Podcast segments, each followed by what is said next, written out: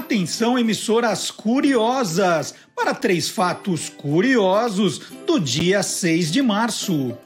Em 1817 começou a insurreição pernambucana. Os revoltosos declararam independência em relação a Portugal, mas foram derrotados em maio. Em 1964, o pugilista americano Cassius Clay se converteu ao islamismo e mudou seu nome para Muhammad Ali.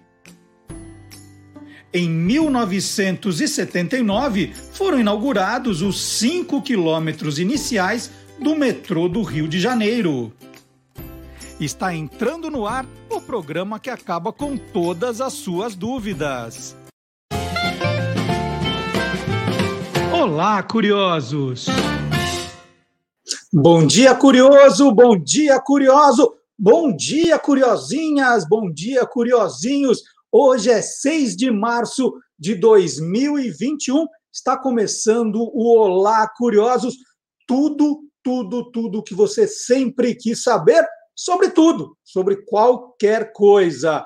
E no programa de hoje nós vamos conferir atenção para as manchetes da ideia ao bilhão, o nascimento dos unicórnios. E uma visita, é visita mesmo, ao Museu da Várzea. O aniversário da estreia de Nacionaroquido, lembra? E como o camaleão muda de cor? O Guilherme Domenichelli vai explicar. E tem novidade hoje, hein? Hoje pode, hashtag hoje pode, o novo quadro do professor Marcelo Abud, Quanta coisa, hein? E é tudo isso e muito mais no Olá Curiosos, que começa com música. É um programa que tem a sua banda. Sweet Home Alabama, sucesso da banda americana Lynyrd Skynyrd, foi lançado em mil, foi lançada né, em 1974. A banda tinha sido formada dez anos antes na Flórida. E um acidente aéreo, infelizmente, né, em 77, matou parte da banda. E agora, abrindo Olá Curiosos, o primeiro Olá Curiosos de março, já mês 3 de 2021, já vai fazer agora um ano né, da pandemia aqui no Brasil. Nós abrimos com Beck e tiozão e a música Sweet Home Alabama. Now muscle shows has got on a song or two. So much. They pick me up when I'm feeling blue. Now how about you? Sweet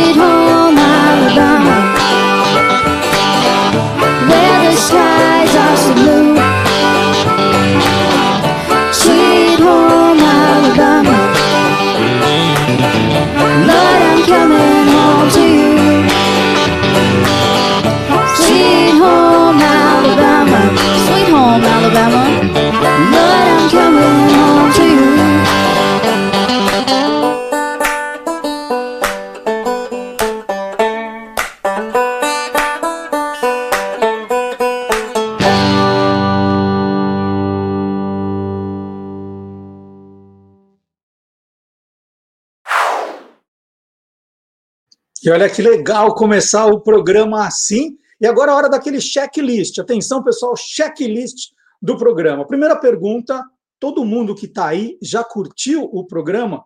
É muito importante o, o engajamento que você tem com a gente, para o canal crescer, para as nossas redes sociais crescerem. Não adianta ser só um ouvinte passivo ali, achando que, ah, para quê, né? Deixa para os outros compartilharem, comentarem, curtirem. Não, Todo mundo tem que colaborar, tá? É, você já é inscrito no nosso canal? Pode fazer isso. Também tem uma sinetinha do lado que avisa sempre que alguma coisa nova estiver acontecendo.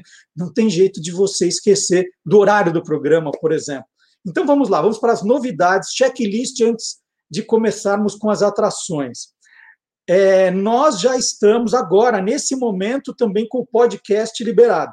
Antes a gente liberava às segundas-feiras, agora não sábado, no mesmo horário do programa, você já tem o podcast. Você tem que sair agora? Puxa, vou ter que sair do, do YouTube, do Facebook, eu tenho que sair. É, é só baixar o podcast nas plataformas Deezer, Spotify ou SoundCloud. e vai, o, o programa vai com você onde você estiver. Aí é muito fácil e você garante que vai escutar o programa no horário habitual. Né? Já são 20 anos que você faz isso, então você não precisa mais deixar para ouvir outra hora. Então, o, o programa já está em podcast no mesmo horário da nossa transmissão no YouTube e no Facebook. Deezer, Spotify e SoundCloud. Isso é novidade número um. Novidade número dois é que toda semana tem reportagem nova no site do Guia dos Curiosos. Um exemplo: a Hasbro, fábrica de brinquedos, anunciou na semana passada que o senhor e a senhora cabeça de batata não existem mais. Agora não tem essa história de senhor e senhora. O brinquedo não tem mais gênero. Agora é só cabeça de batata. E a gente conta a história do brinquedo, né? toda a história, quando ele foi inventado. É, antes, é, é as crianças usavam batatas de verdade, gente, não era essa batata é, de plástico, não. É uma história muito legal, eu não conhecia. Aí fiquei curioso né, com essa notícia da Hasbro, e aí fui pesquisar a história do brinquedo. O, o autor do brinquedo já ganhou uma biografia. É uma história muito legal. E onde você vai ver? No site do Guia dos Curiosos. Sempre tem coisa nova. Toda semana tem coisa nova. E é um site legal para você colocar pesquisa, para fazer pesquisa. Nós temos lá o, o, o site, o, o quadrinho de busca você põe a palavra que você quer pesquisar e vem todas as reportagens já publicadas pelo site com esse tema. E tem um outro jeito também. Se você estiver no Google, você coloca Guia dos Curiosos e põe lá brinquedos, Guia dos Curiosos vegetação, Guia dos Curiosos descobrimento do Brasil. Né? Na hora de fazer a pesquisa, põe um Guia dos Curiosos já vai cair direto na página que interessa a você. Então, esse foi o recado número dois. Recado número três, e é muito legal também para quem gosta de efemérides curiosas. Toda manhã, por volta das seis e meia, nós publicamos cinco efemérides curiosas no Stories do nosso Instagram.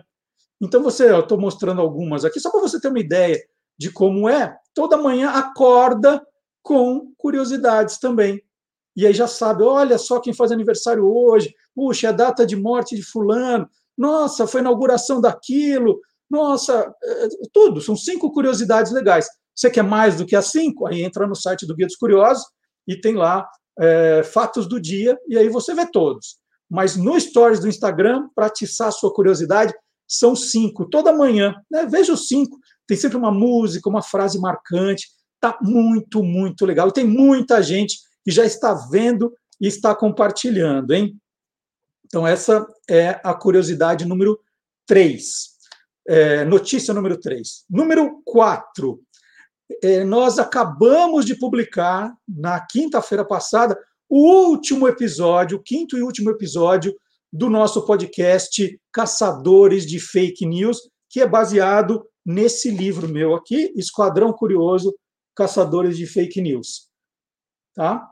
Então, quinto e último episódio, e olha, tem uma surpresa depois dos créditos finais. É igual cinema, não adianta levantar e ir embora antes tem que ficar até o final. E tem o site aqui, Cacadores de Fake News, que é o Caçadores Sem Cedilha, Cacadores de Fake News. Vamos, vamos rodar um pouquinho do site para você ver, é, com a lista de episódios, o elenco que fez as vozes da Isabela, do Pudim, do Léo e da Débora, os personagens, quem foram os jornalistas e formadores de opinião entrevistados. Esse site também tem sugestões pedagógicas, se você é professor, educador. Olha, olha a dica né, de como trabalhar o livro e o podcast com a sua turma. Que a gente tem que combater fake news, gente. Estão vendo aí o que está acontecendo, né? Número de mortos, quanta, quanta coisa poderia ter sido evitada se a gente não tivesse essa proliferação de fake news aí a torto e a direito. É, acho que já dei todos os recados. Bom, tem, o, tem aqueles que você já sabe, a gente está também no, no todas as redes sociais, nós estamos no Facebook, no Twitter, no Instagram no TikTok. Né? Aliás, TikTok. O TikTok fazendo maior sucesso com vídeos pequenininhos, vídeos de um minuto, e eu vou mostrar, porque essa semana eu caprichei. É, vamos ver um com a história do Band-Aid, só para você perceber como é que é a brincadeira.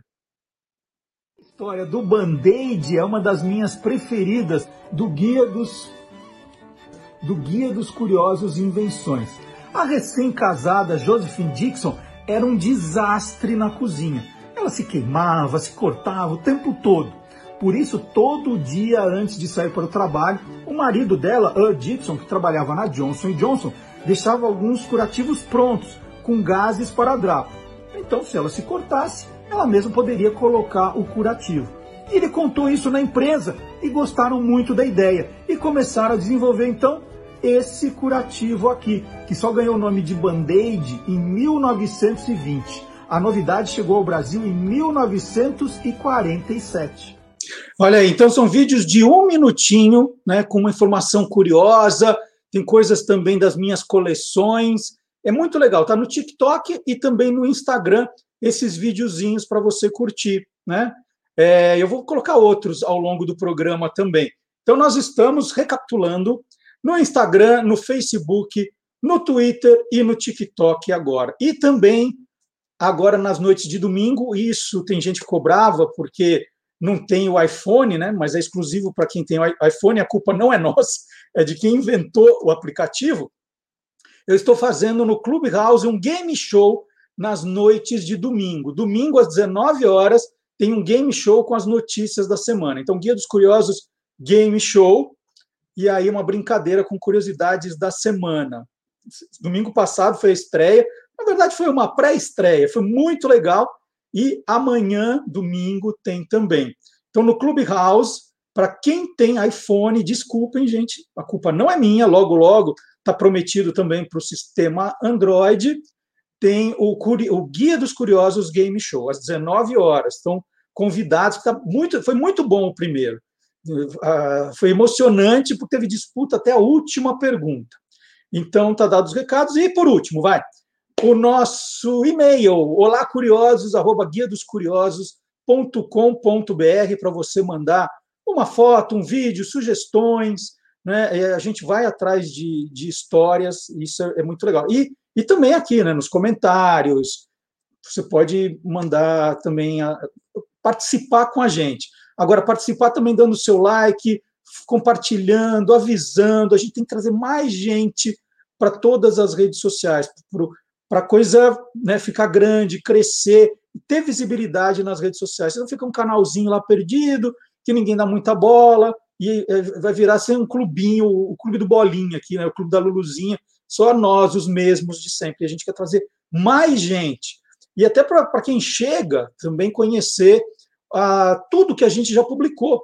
Nós temos hoje no nosso canal do YouTube, no, no nosso canal no YouTube, quase 600 vídeos, os programas, os vídeos, os vídeos separados, tem muito conteúdo, muito conteúdo. Se você perdeu algum programa, fala, poxa, eu perdi um programa, não tem problema. Pode ver a hora que você quiser, não é mais como era no rádio, né? Perdeu, nunca mais vai ouvir. Nada disso. Agora você ouve a hora que quiser, quando quiser. Quer ouvir o primeiro programa lá de agosto, tá? Tá lá e tá também no tudo, tudo, tudo. Os programas estão também nos podcasts, tá bom? Quem fez aniversário ontem? Bom, não é bem aniversário, né? Ele começou a ser exibido no Brasil no dia 5 de março de 1964. E quem vai contar para gente essa história, né? Esse super-herói é o Silvio Alexandre.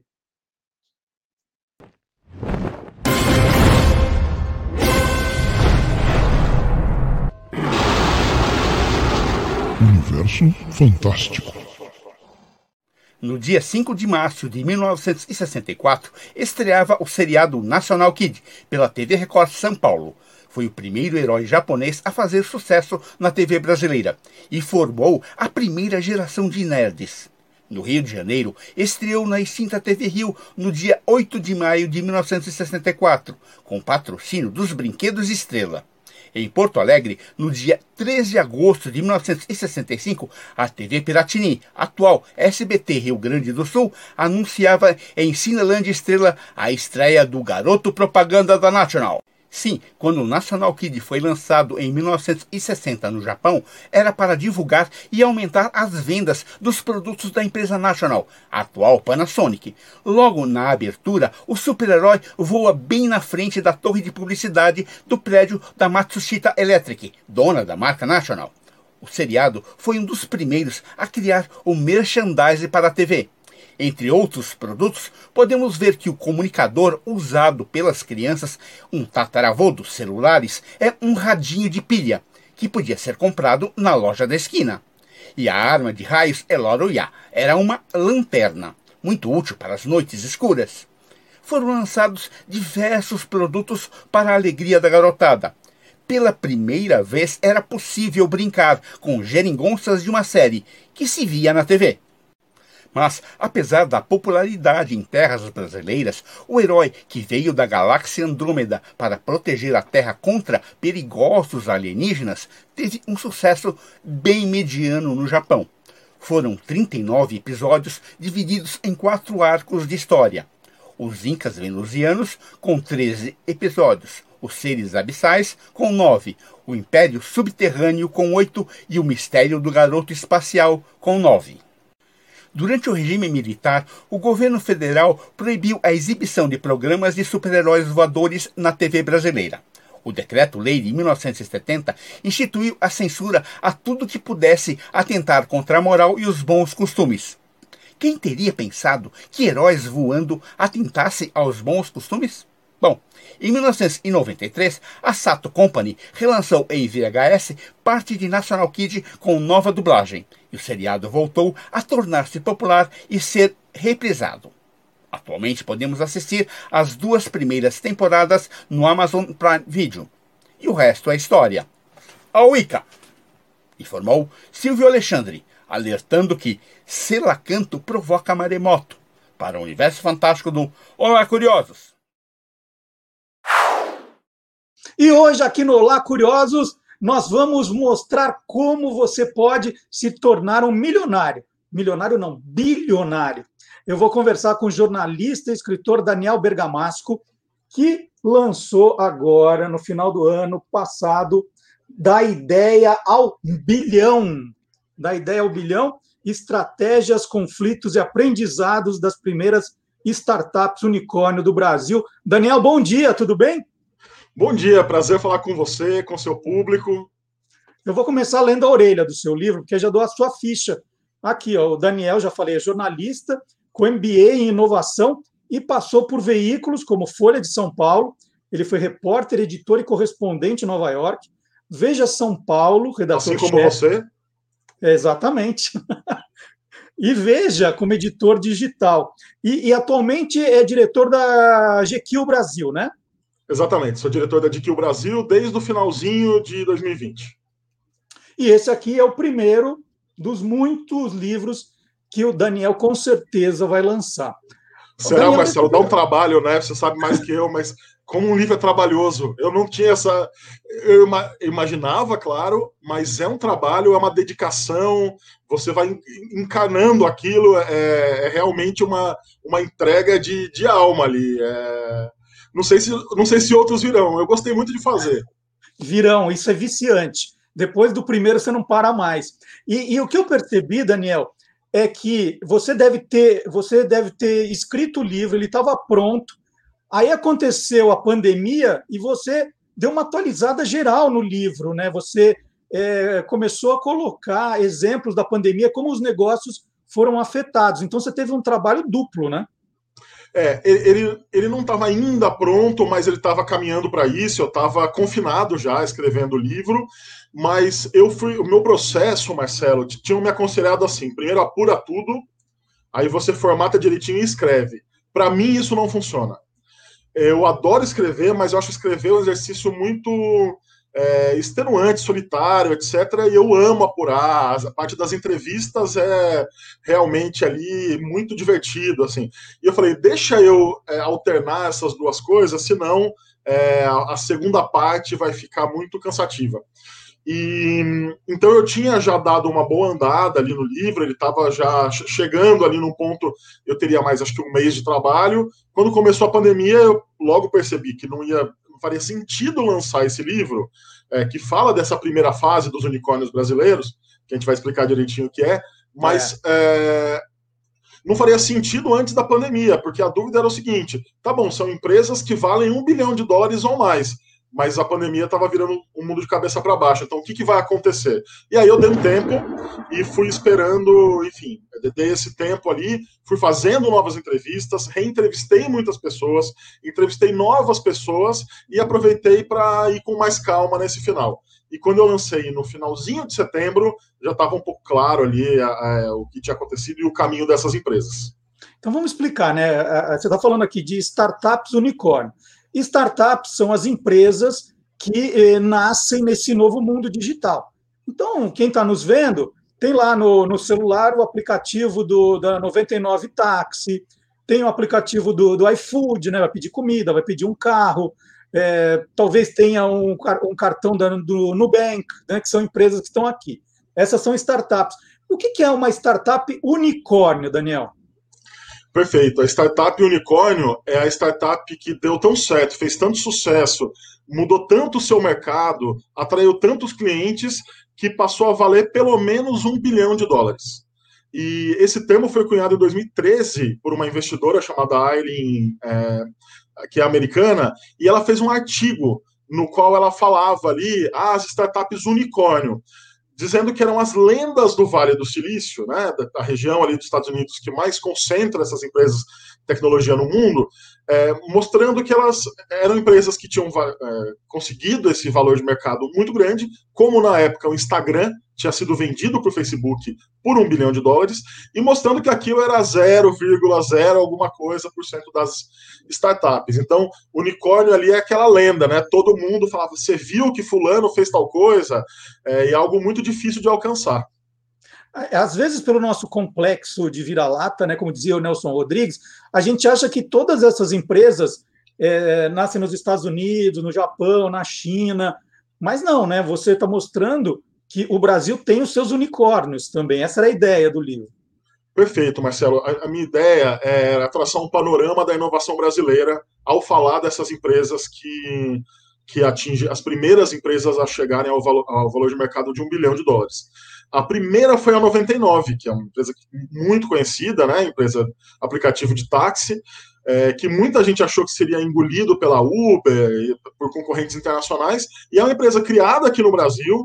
É, ela atingiu esse valor ao ser vendida para um grupo chinês. Hoje em dia, quem manda na 99 é o pessoal da Didi Xuxing, que é um super unicórnio da China, mas é uma empresa criada aqui. E rapidamente depois veio o Nubank, depois, enfim, a Móvel e outras empresas também chegaram lá. E aí, a primeira coisa que eu percebi, Marcelo, é o seguinte: que o Brasil é um grande celeiro de inovação. E os investidores é, que trazem o sapatinho de cristal para o país, porque os investidores, ao fazer um investimento na empresa, em geral, aí que ela atinge o valor de mercado de um bilhão de dólares. É aquela coisa, a empresa está ali e o investidor chega, olha, eu vou te dar 100 milhões de dólares por 10% da sua empresa. E aí ela fica, logo, ela está avaliada em um bilhão e com isso ela é divulgada como um unicórnio. E aí me chamou muita atenção. Quando eu estudava, quando eu fazia esse MBA, eu queria entender por que tinha tanta empresa brasileira chegando lá e numa década, no fim de uma década, em que a economia brasileira foi difícil para tudo, assim, tirando o pet shop e farmácia que se espalharam pelas, pelas cidades. Você tem crise política, crise econômica. O Brasil foi um ambiente muito difícil para investidor, desculpa, para empreendedor nesse período. E aí eu percebo uma coisa, Marcelo, que é o seguinte: essas empresas elas têm um potencial tão grande, um potencial proporcional ao tamanho do problema que elas se propõem a resolver, ao tamanho do mercado que elas querem inovar. E no Brasil não falta problema, não falta ineficiência, não falta buraco para ser remendado. É por isso que essas empresas dão tão certo. É, agora, é, é, não quer dizer exatamente, né, quando ela atinge um bilhão de dólares, é, vira unicórnio, que ela vai continuar é, sendo um sucesso. Ela pode dar errado também, né, Daniel? Eu, eu lembro, eu não sei se, se ela chegou a ser unicórnio ou não, mas a gente falou do peixe urbano, né, daqueles é, aqueles vales, né? Que a gente ia no Isso. restaurante, você comprava a refeição antes. Hoje compras é coletivas, rico, né? É, mas aquilo, aquilo morreu com um problema sério e, a, é, e trouxe muitas lições que esses unicórnios é, puderam é, entender, que é o seguinte, falta de recorrência.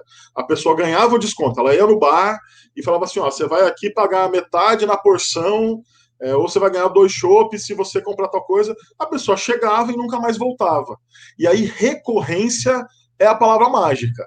Porque tava, você estava definindo muito bem no começo o que é uma startup, de uma maneira muito clara, mas a startup ela tem que ter um segredinho, que é um, um modelo que se chama de repetível e escalável. O que, que é isso? A 99 criou o aplicativo, ela vai melhorando o aplicativo, uma vez que o aplicativo está lá, e aí as pessoas vão usando, vai gerando negócio e ela está lá pronta, né? Ela pode crescer, pode melhorar, aprimorar, mas o aplicativo está funcionando e os negócios vão acontecendo. Num restaurante, por exemplo, não é um modelo repetível. Eu preciso, cada cliente que chega, eu vou ter que servir esse cliente, preparar uma comida nova desde o começo. Então, são empresas escaláveis pela tecnologia, buscando esse modelo de recorrência, que aí é o grande segredo para a empresa continuar crescendo. É, então, esse é um ponto. Então, é interessante que toda empresa que quebra oferece ensinamento, aprendizado para o ecossistema. Então, é, esse é um deles do começo, vai de uma fase pré-unicórnio da tecnologia no Brasil. Agora, a gente tem casos, né, e você fala aqui de um, por exemplo, a Gimpass, que é, que é uma empresa que é, queria vender é, aulas aulas individuais em academias. Em vez de você fazer aquele plano que você começa no entusiasmo e depois você fez o plano semestral e perdeu dinheiro, era um outro jeito, era de você. É, hoje, eu quero, hoje eu quero treinar, vou lá e pago. É, hoje eu vou, então era um passe, era, era o, o passe do dia. E foi uma empresa que deu muita cabeçada, né? Eles tiveram que insistir muito para dar certo. Não é todo mundo que tem esse tempo e essa possibilidade, né?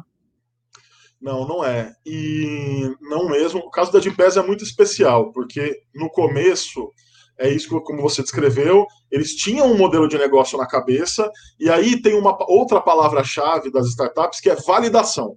Eu vou validar o um modelo de negócio. Será que ele funciona? Ele é um modelo, as pessoas têm interesse por ele? E aí também é um segredo dessas startups, elas em geral começam pequenas, né? O Nubank começou ali numa casa muito simples, no Brooklyn, é, com um dos fundadores morando no andar de cima. Ela começa ali, tem a foto, tem a foto. Ela começa, é, essa é a casa do Brooklyn, eu fui lá.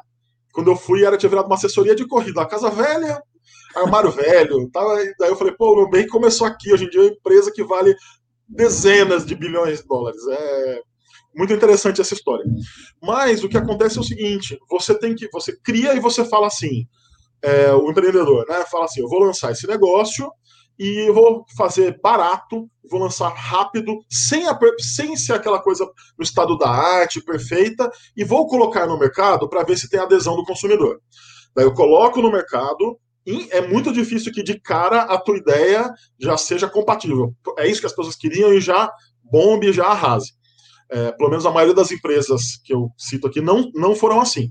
E aí você coloca no mercado, você colhe os dados, volta para você e você olha aqueles dados. Ah, as pessoas gostaram dessa parte, não gostaram dessa parte, compraram mais à noite, compraram mais quando eu ofereço desse jeito, eu aperfeiçoo o produto e coloco ele de novo. E eu fico nesse ciclo da validação até que eu encontro um caminho, um modelo de negócio, e aí sim eu vou escalar, vou repetir, vou escalar, e aí a empresa está pronta para dar esse salto. O que aconteceu com o Gimpass é, eles demoraram mais de ano para conseguir fazer isso, porque eles mudavam e a coisa nunca dava muito certo. Só que aí eram empreendedores muito insistentes e, e, que foram atrás ali até que um dia eles foram aperfeiçoando, foi melhorando um pouco.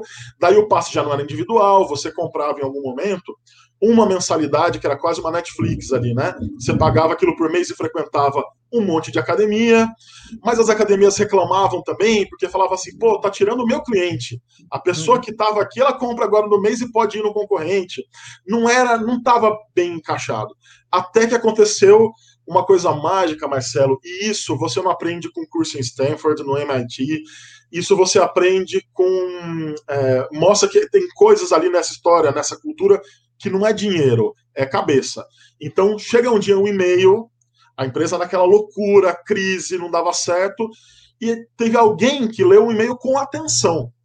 É, quem, em quantas empresas todos os e-mails são lidos com a atenção que é devida, né?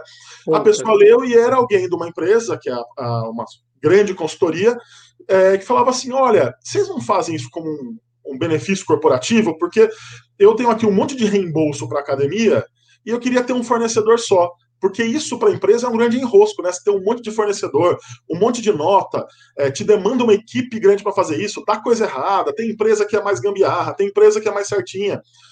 E aí os caras olharam e falaram: opa, peraí, olha a recorrência surgindo. E aí foi a virada da empresa. Eles foram para essa empresa, fizeram este pacote, e aí é, trouxeram clientes novos para esse mercado. Então, quando a empresa começa assim, olha, eu tenho aqui o plano de saúde, o vale de refeição e tem academia que vocês pagam bem baratinho, porque é subsidiado pela empresa, você tinha cliente que não estava na academia e passou a fazer. Então daí você tinha um monte de gente feliz. O Gympass estava feliz, o aplicativo, e as academias recebendo gente nova. Foram aperfeiçoando isso, e é uma empresa que antes da pandemia estava com o pé na Ásia ali para lançar Índia ou China, mas que já tinha chegado a 14 países. É, e além disso, o Gympass, é, dos casos que eu conto, é um dos modelos mais originais, assim. É, no mundo não tem uma empresa do tamanho dela que faça exatamente o que ela faz. Então, a inovação brasileira no conceito, na veia, é uma empresa muito interessante. O Daniel, e a faixa etária desses empreendedores, né, desses criadores? É, é tudo mais para a tua idade ou gente da minha idade também está fazendo isso, hein? Eu achei que você fosse falar assim: são pessoas da sua idade ou são pessoas jovens? é, olha, é, tem aí tem algumas tem algumas notícias, tem algumas boas notícias. É, são pessoas, em geral, os fundadores ali começaram com um pouco menos de 30 anos, alguns com 30 e poucos anos, e a empresa virou unicórnio quando eles não tinham 40 ainda. É, hoje, então, esse é o primeiro time, as pessoas têm essa cara, é quase todo mundo homem, nas empresas do meu livro, são todos fundadores são brancos, e tem duas mulheres, que são a Cristina Junqueira, que é muito conhecida no Nubank, eu acho que de todos os empreendedores é o rosto mais conhecido, e a Monique Oliveira, que é uma mulher trans, que quando fundou, uh, cofundou a Móvel, não tinha feito a transição de gênero ainda.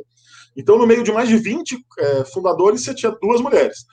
É, hoje em dia tem mais algumas. Hoje em dia tem uma empresa com cofundador negro, que é uma ótima notícia ali, mas é uma exceção, que é a Madeira Madeira de Curitiba, que também eu conto a história dele no livro, porque eu sabia que essa empresa ia chegar lá a qualquer momento.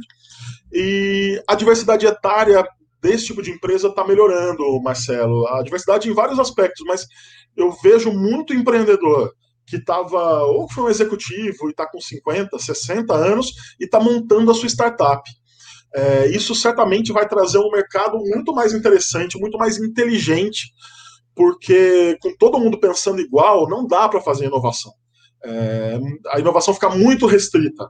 Então tem essa, essa, essa, esse ponto interessante. Muita gente um pouco mais velha é, entrando no mercado das startups. É, e o que é que aparece muito no livro? É, aceleração de negócios. O que, que é isso? Olha, tem algumas maneiras de acelerar o negócio. É, muitas vezes em startup você tem alguma algum, núcleo ali que se chama às vezes de acelerador ou incubador, em que uma empresa está lá e você, é, você recebe a startup e você tanto pode colocar dinheiro ali para incentivá-la no começo, quanto é, no, trazer know-how, né? É algo muito importante, porque dinheiro é uma parte, é, claro, fundamental, mas trazer também conhecimento, conecta pessoas, mas quando a gente fala muito de aceleração, é, no, no, contexto do livro, é muito sobre o investimento. Né? O investidor vem e fala assim: ó, tua empresa está aqui, validou teu negócio, ela está crescendo numa velocidade. Aí, Marcelo, vem o investidor e coloca ali, faz um cheque ali de 50 milhões de dólares, por exemplo, 100 milhões. E a empresa consegue é, para que ela faça um salto, e esse salto é especialmente feito pelo subsídio do consumo. Então, assim, cupons, por exemplo.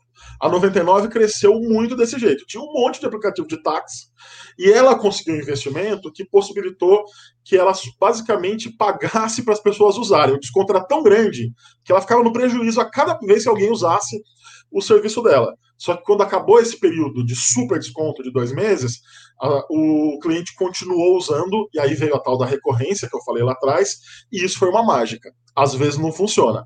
A pessoa fica, o, investidor eh, coloca o subsídio, quando tira esse subsídio para aquisição de cliente, essa, né, isso quase você paga para a pessoa realmente usar, quase não, você leva prejuízo para as pessoas virem até você, é, quando acaba ali, acabou o encanto, as pessoas param de usar. Tem um ponto também de empresas que ficam fazendo isso, tem internacionalmente. A Uber é um exemplo de uma empresa que não deu lucro ainda. Pelo menos é, não foi anunciado o lucro da Uber. Por quê? É, ela continua ali para ganhar mercado, para deixar assim, ninguém mexe aqui, continua colocando mais dinheiro em cima. É, isso pode ser muito predatório, viu, é, no, no, mercado, para afastar concorrentes. Tem umas práticas é, bem, bem agressivas, é um mercado agressivo, e aí eu te falo, Marcelo, eu fiz o livro pensando não naquela pessoa que está lá, já sabe tudo de startup, eu acho que essa pessoa pode encontrar curiosidades desse, dessas empresas que ela acha é, que são interessantes, tal. Acho que tem personagens aqui que não estavam ainda, as pessoas não conheciam. Mas eu fiz o livro especialmente para que todo mundo possa se conectar com a nova economia porque ela vai te afetar de alguma maneira. Se você tem um negócio, tem uma loja de material de construção, e falar, isso não é comigo, eu tenho uma loja de material de construção, amigo, tem gente olhando para o teu cliente, olhando para o teu produto de uma forma diferente. Então, eu fiz o livro pensando nesse público, tanto o profissional que quer se conectar e quer ir para uma empresa assim, ou trabalhar com inovação, quanto a pessoa que não é só se proteger, mas entende que hoje em dia não dá para não trabalhar nesse contexto. Esse é o contexto em que vivemos. E, e todas as, as, startups unicórnio são aqui da região sudeste, sul, é, é tudo nessa região que, que tem esse potencial econômico maior, Daniel? Marcelo, o Brasil está fervilhando em inovação. É, tem algo muito, você que gosta de curiosidades, é que eu achei muito curioso a descobrir. Eu falo só um pouquinho no livro disso, mas depois eu fui me aprofundando. Como você tem núcleos de inovação no Brasil inteiro, comunidades, então tem a Rapadura Valley, Jerimum Valley, e, e é lugar trazendo muito conhecimento, assim.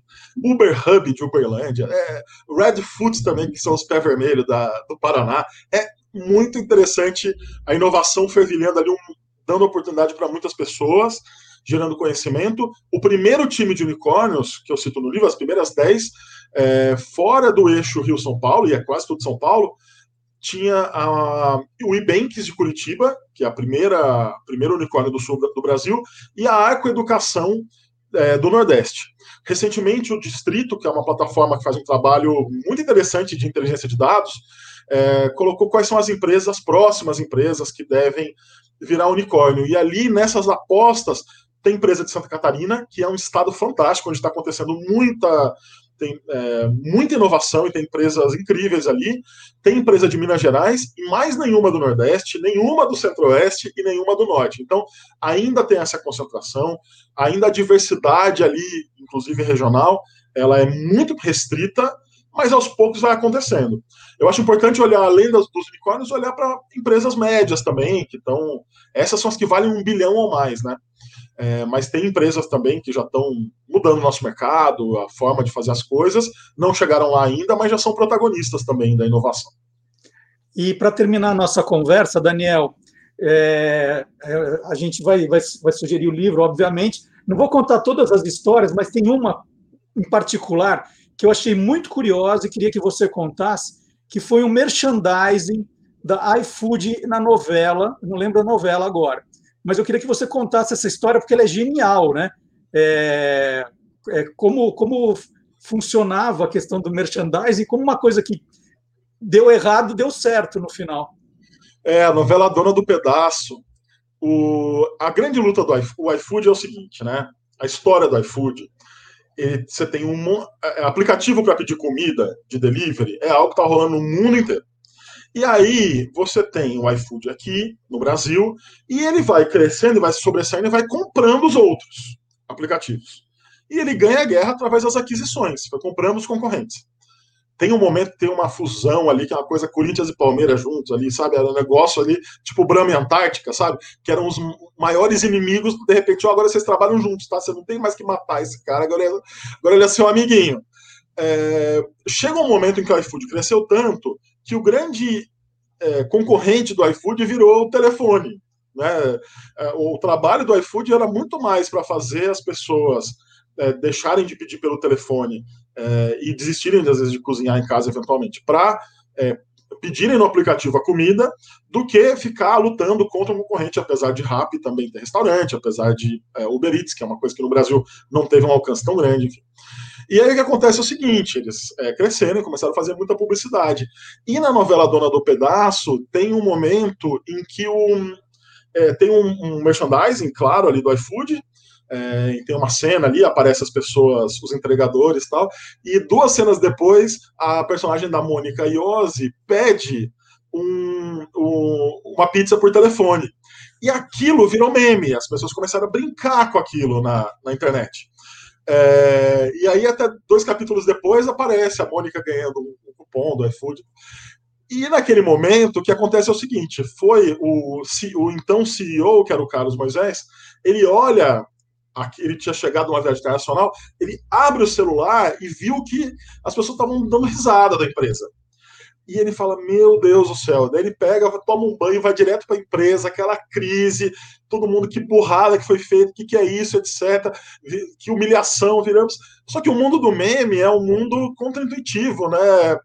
né, Marcelo? Assim, é, é, deu muito certo, porque como as pessoas estavam fazendo piada, é, pedir por telefone, que virou uma coisa antiquada. Ficou claro pelo meme que pedir por telefone era, era o antiquado, que o bacana e o moderno era pedir pelo aplicativo.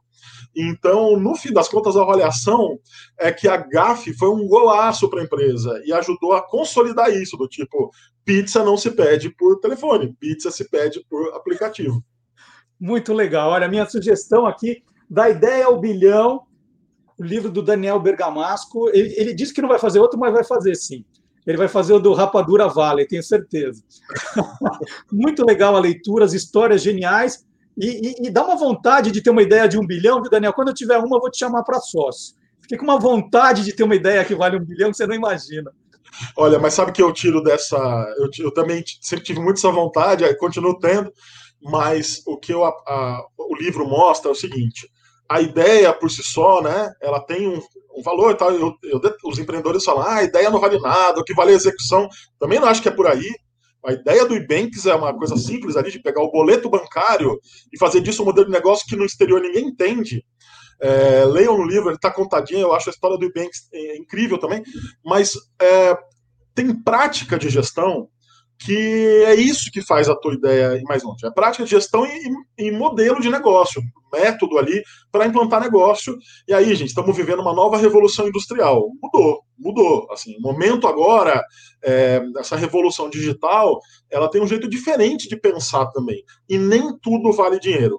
Tem jeito de contratar, tem jeito de treinar, tem gente, jeito de lidar com a própria equipe, que não tem a ver apenas com colocar tecnologia para dentro da empresa. Então, é isso. Para mim foi um prazer ali aprender muito sobre isso e entender que ideia vale muito, mas ela precisa vir acompanhada ali de informação do que está acontecendo. É e esse povo lê muito, viu? Esses empreendedores leem demais. Eles estão sempre com o livro na mão, sempre indicando um livro bom. Então, eu vou fazer isso, já vou começar com essa parte, ó. Ah, muito bom. já estou indicando o livro bom aqui, ó. Agora só falta a ideia e o bilhão da ideia ao bilhão. Daniel, muito obrigado, adorei conversar com você. Você é uma pessoa que sempre ouvi eh, jornalistas trabalhando com você, ou, ou, falando super bem do seu trabalho, de você como repórter, como editor. Então foi um prazer conhecê-lo aqui é, nessa, nesse papo. Muito obrigado, viu? Bom, eu sempre fui seu leitor e eu vi isso de você, realmente me honra muito. Muito obrigado. Obrigado para quem assistiu. E o Olá Curiosos adora uma inovação.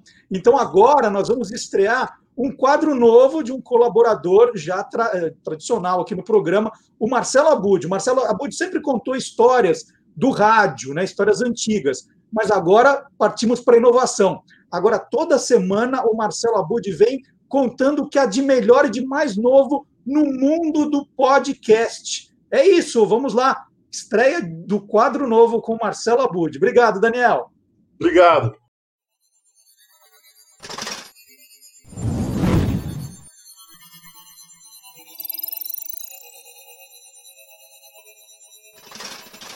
Hoje pode.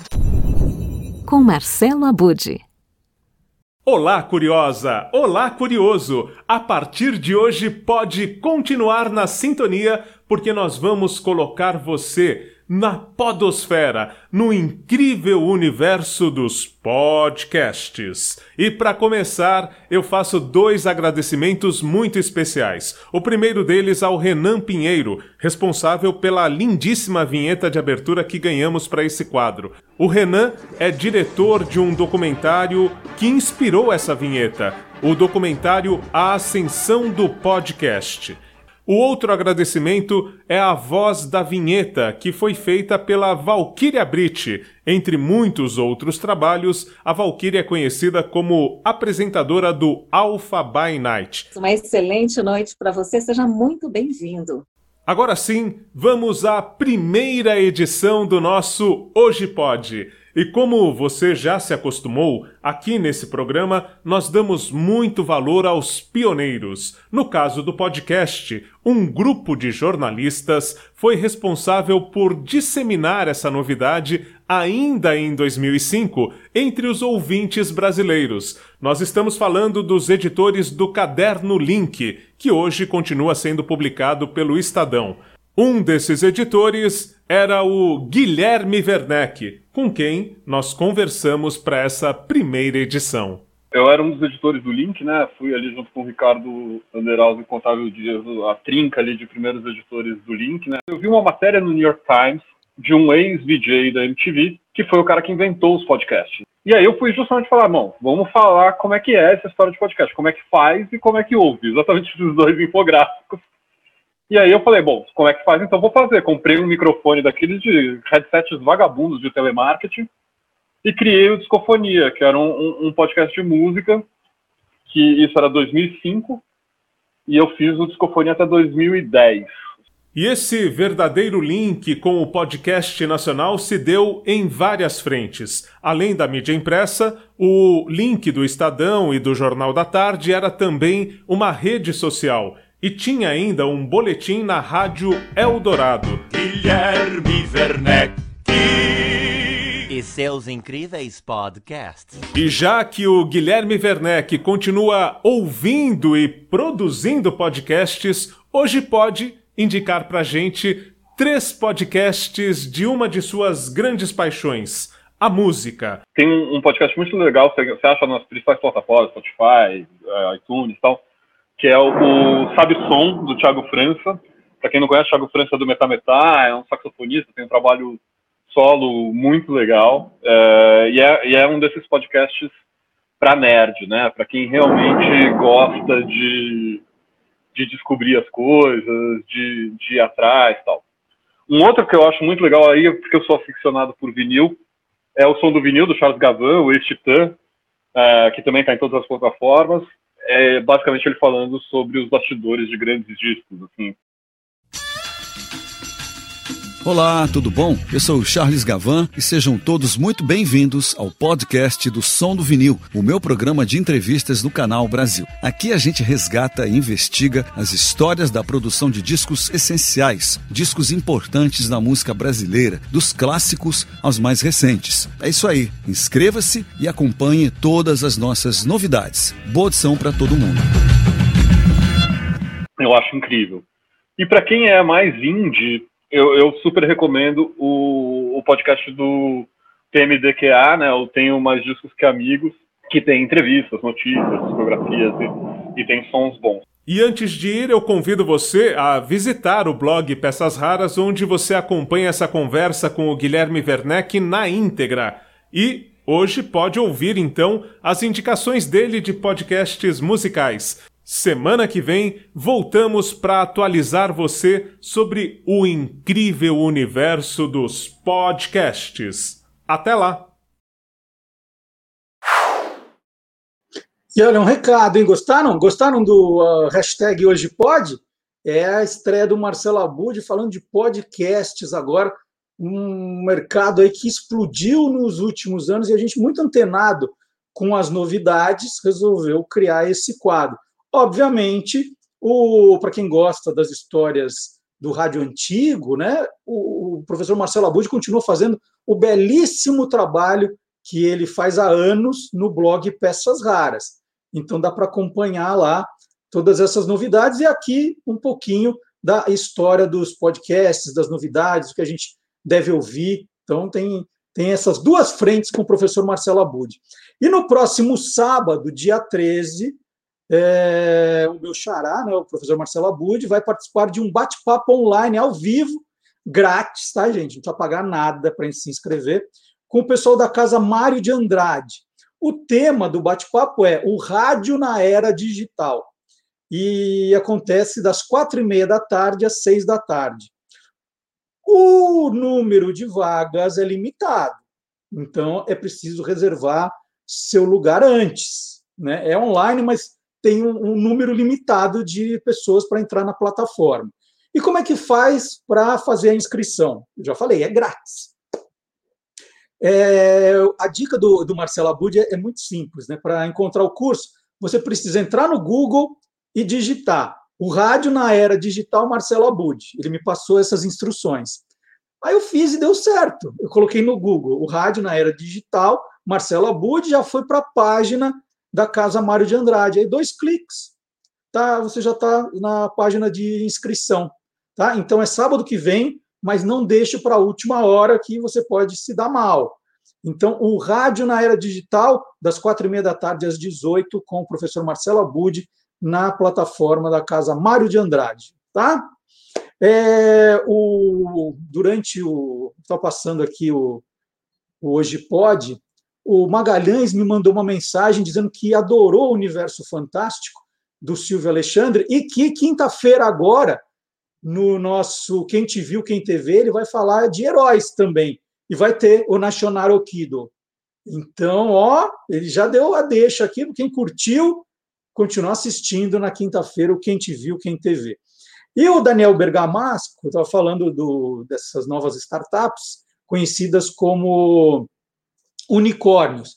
E aí eu lembrei que no site do Guia dos Curiosos, o Guilherme Domenichelli já respondeu a pergunta: unicórnios existiram? Né? Ou são é, é, é uma coisa meio de fábulas, de histórias? Então nós fizemos essa pergunta no site do Guia dos Curiosos, guiadoscuriosos.com.br. Guilherme Domenichelli, unicórnios existiram? E ele respondeu para a gente. Eu não vou dizer qual é a resposta. Você acha que existiu ou não existiu? Então, dá uma olhadinha no site depois do depois do programa, né? Não precisa fazer agora. Agora fica curtindo aqui, porque está chegando o Gilmar Lopes, o nosso caçador de fake news, pioneiro na área, fazendo isso desde 2002. E ele vem com uma daquelas histórias, né? Que ele fala assim, e, e tem muito a ver, ó, a gente está falando de super-herói, de, de vilão, de robô, tema para o Gilmar Lopes.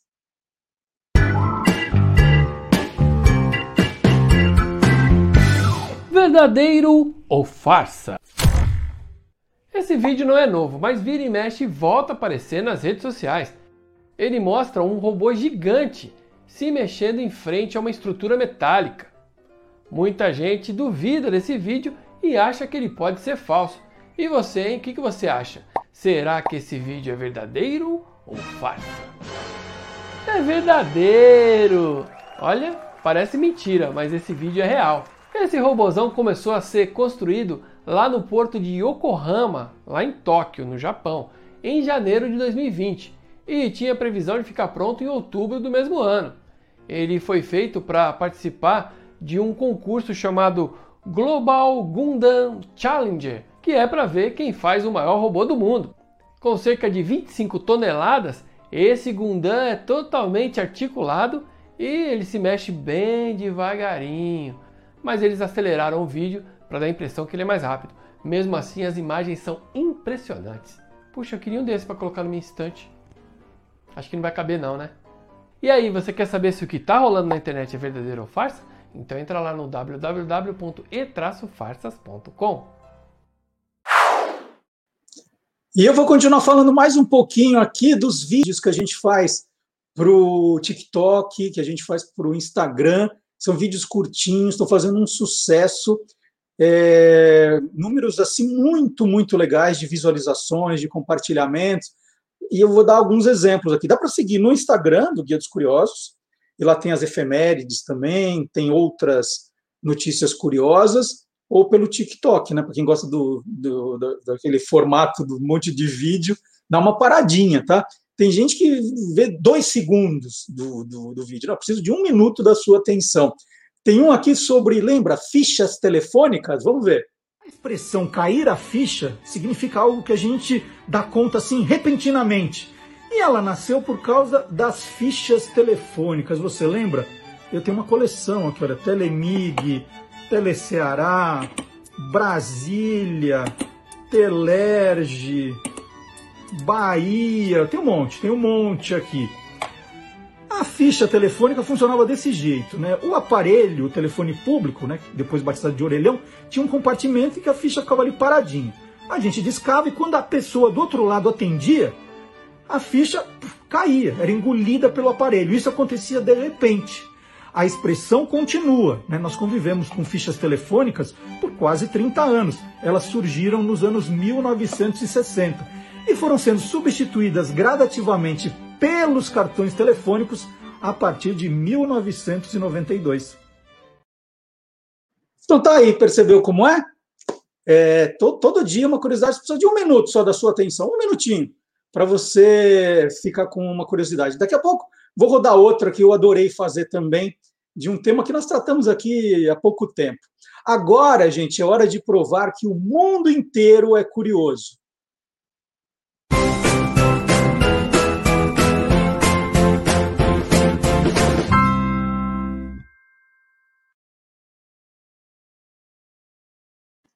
O Museu de Cera Madame Tussauds, de Nova York, resolveu dar uma forcinha a uma tradicional churrascaria do Brooklyn, a Peter Lager Steakhouse. O museu emprestou cinco figuras de cera para chamar a atenção da mídia e também de influenciadores. A ação durou de 26 de fevereiro a 1 de março. As figuras de cera foram colocadas em mesas que preencheram assentos vazios a casa né, só pode funcionar com 35% de sua capacidade. A atriz Audrey Hepburn e Jim Fallon, apresentador do programa de entrevistas Tonight Show, são os rostos mais conhecidos, eram, né? Os, os rostos mais conhecidos entre as cinco figuras de cera. As outras personalidades que estavam lá eram Michael Strahan, ex-jogador de futebol americano e hoje comentarista, Johan Hamm, astro do seriado Mad Men, e Al Hooker, meteorologista da rede de televisão NBC, que são todos muito conhecidos também, né? Os americanos adoram. Alguns clientes não perceberam que eram figuras de cera, disse David Berson, diretor da churrascaria Peter Lager. Alguém perguntou a John Hamm se, se ele sabia onde ficava o banheiro, como se ele fosse um funcionário. Que as figuras de cera são mesmo muito bem feitas, né? são muito parecidas. Então tá aí a, essa, essa curiosidade dos bonecos de cera e deu certo, viu? Porque toda a imprensa americana acabou dando, dando matéria com essa brincadeira que foi feita. Deu certo. É um ótimo jeito de, de atrair atenção. E na quinta-feira passada, o já citado Magalhães Júnior fez uma homenagem ao Dia Internacional da Mulher, que será celebrado depois de amanhã, na segunda-feira, dia 8. No site do Guia dos Curiosos tem lá toda a origem, né, por que se comemora no dia 8 de março Dia Internacional da Mulher. Está tudo explicadinho, guiadoscuriosos.com.br.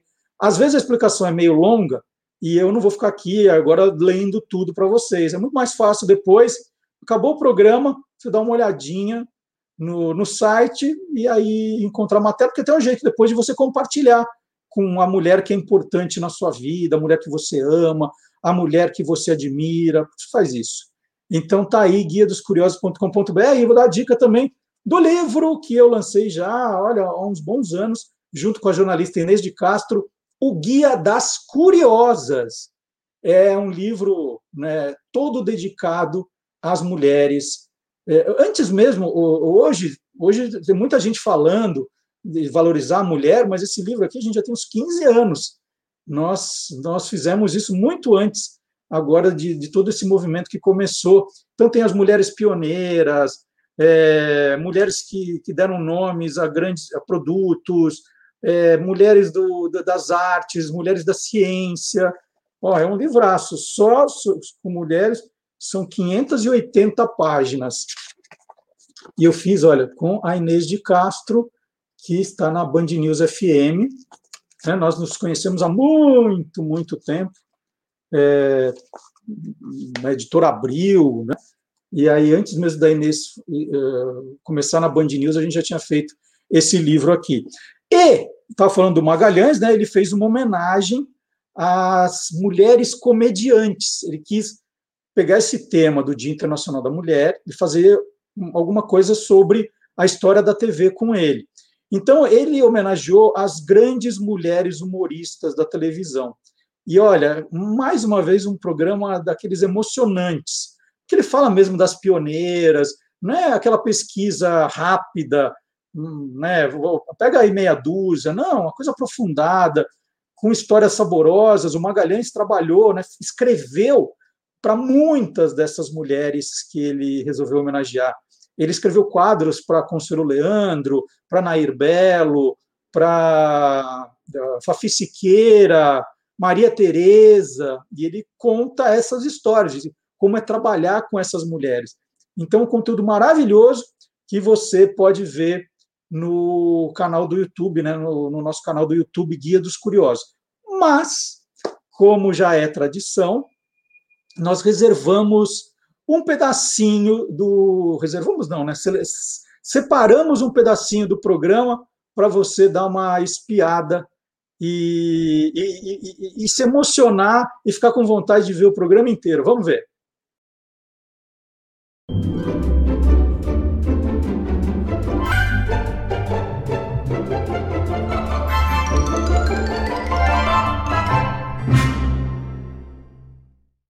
O Maga está falando que, que a, Maria Vidal ela fazia vários personagens. Ele falou aí. Dona Fifoca, Dona Cotinha, todo mundo. É, era comum as humoristas é, desenvolverem vários personagens também? Olha, não é uma condição assim em geral, mas tem sim aquelas que têm mais facilidade de desenvolver personagens diferentes. Eu vou citar uma é, da antiga, vamos assim dizer, que é a Nancy Vanderlei. Ela que começou também como radioatriz cômica e que fez muito sucesso no teatro, no rádio, é, no teatro de revista e na TV. Na TV, já no final dos anos 50 até o final dos anos 60, entrando nos anos 70. E ela era extremamente versátil. A Nancy Vanderlei era mãe do, do Lug de Paula, o seu boneco original, né? O da escolinha do professor Raimundo. Ela foi esposa do Chico Anísio, com quem criou, escreveu vários personagens, e muita gente dizia, inclusive, que a Nancy Vanderlei era o Chico Anísio de saias. Mas quem trabalhou com ela chegou a dizer que, na verdade, era o Chico Anísio que era a Nancy Vanderlei de calças. Uhum porque ela possuía um, um tempo de humor sensacional. E o, o humor e comédia, né? O, o, o, tempo da comédia, às vezes uma parada, um olhar, tal, ele vale mais como é, ferramenta de humor do que um texto. E fora os recursos vocais que ela tinha, né? Ela conseguia fazer desde uma voz estridente até uma voz doce, como por exemplo a que ela usou para dublar a fada Flora na versão original do desenho A Bela Adormecida. Praticamente não tem registros eh, dos trabalhos da Nancy Vanderlei em televisão, Marcelo, mas dá para a gente recorrer a um pequeno trecho de um filme chamado Eu Sou o Tal, de 1959, esse filme estrelado por um comediante chamado Vagareza. Eu adorava o Vagareza.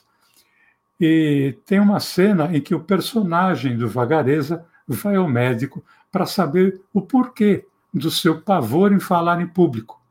E o primeiro atendimento da consulta é feito por uma médica que era interpretada pela Nancy Vanderlei.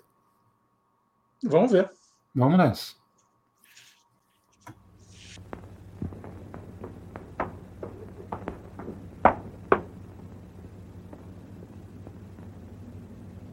Deite ali, sujeito. Mas é cedo para dormir, né, madame? Em primeiro lugar, eu não sou madame, sou senhorinha. Doutora Honorina Camusim, formada pela Universidade de Caruaru, no estado de Pernambuco.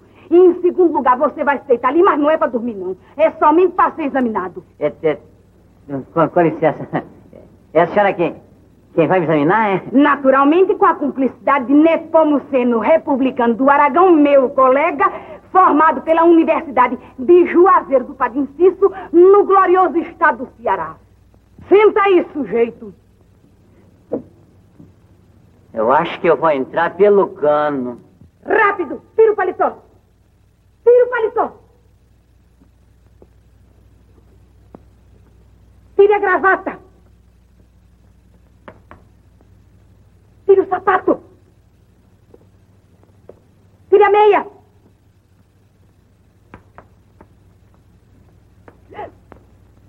Chega! Obrigado pela consideração. Então tá aí o Magalhães Júnior, programa inteirinho. Aí é um programa delicioso, porque ele, ele pegou algum, alguns quadros. O programa tá delicioso para você curtir no, no nosso canal do YouTube. Combinado? E toda quinta-feira o Magalhães está fazendo esse, esse quadro. Já são 20, 25, 26 programas. Olha que quantidade, que conteúdo nós temos, que conteúdo. E toda terça-feira tem também o Tô Lendo, o nosso programa que fala do lado curioso dos livros, dos autores, né, dos ilustradores e dos leitores. Esse programa também está tá bem divertido, então todos os programas já feitos estão também guardadinhos para você. Se gosta de livros, você vai gostar do nosso programa, vai gostar muito. Não é um programa sobre é, leitura, literatura convencional, não. A gente sempre faz de um jeito diferente. Vamos de música de novo? A antiga série Punk Brewster, batizada no Brasil pelo SBT como Punk A Levada da Breca, acaba de ganhar um revival com 10 episódios num canal de streaming nos Estados Unidos. Ó, estreou agora, dia 25 de fevereiro. Agora, né, a Punk é mãe de três filhos, todos levados da breca também. A série original foi exibida pela, pela rede NBC, já citada aqui hoje também, NBC, de 16 de setembro de 1984 a 7 de setembro de 1986. Falei, gente, eu não era tão criança quando eu vi isso. É, foram 88 episódios, no total divididos em quatro temporadas. Teve também uma versão em desenho animado entre 1985 e 1986.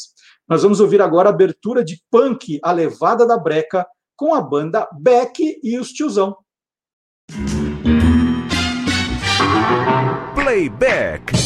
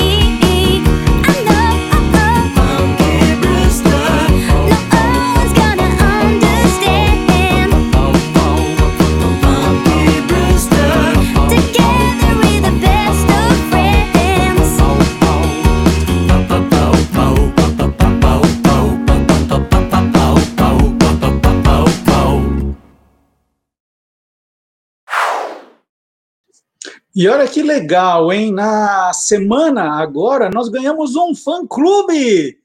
Um fã-clube do Olá Curiosos. Olha que bacana no Facebook. Iniciativa do Albertino Viveiros, super fã do programa, sempre um dos primeiros a entrar aqui aos sábados. Ele já, quando está tá perto da hora do programa, ele, ele já está aqui do lado, no chat, organizando a fila, pedindo para o pessoal deixar o like. Albertino, pede para o pessoal, porque todo mundo fica esperando você pedir. Você está sempre aí na coordenação pedindo os likes, os comentários para o programa, engajamento nas nossas redes sociais. E que legal, ele criou esse fã-clube é, no Facebook. Você pode curtir lá também. Ou você tem que levar o pessoal do, do chat para lá, Albertino. Tem bastante gente no, no chat aqui com você que eu não vi lá ainda. Então, leva todo mundo junto também para o nosso fã-clube. E o Albertino, além dessa, dessa homenagem que fez para a gente, enviou uma sugestão de pauta bem bacana. Por isso que eu sempre falo, ó, olá curiosos, arroba guia dos curiosos.com.br é o e-mail que funciona. O Albertino me apresentou ao Douglas Dufner, que faz um trabalho esportivo e cultural muito legal com times da Várzea de São Paulo. Ele foi jogador, e aí depois ele conheceu o futebol de Várzea e começou a. Ele criou um projeto né, cultural de gravar os vídeos, de registrar a história dos, dos times. É um trabalho de memória muito interessante, muito interessante, é, e que ele acabou também encontrando esse caminho como o, o ganha-pão dele. Então, esse trabalho todo rendeu uma incrível coleção de camisas que você vai conhecer agora.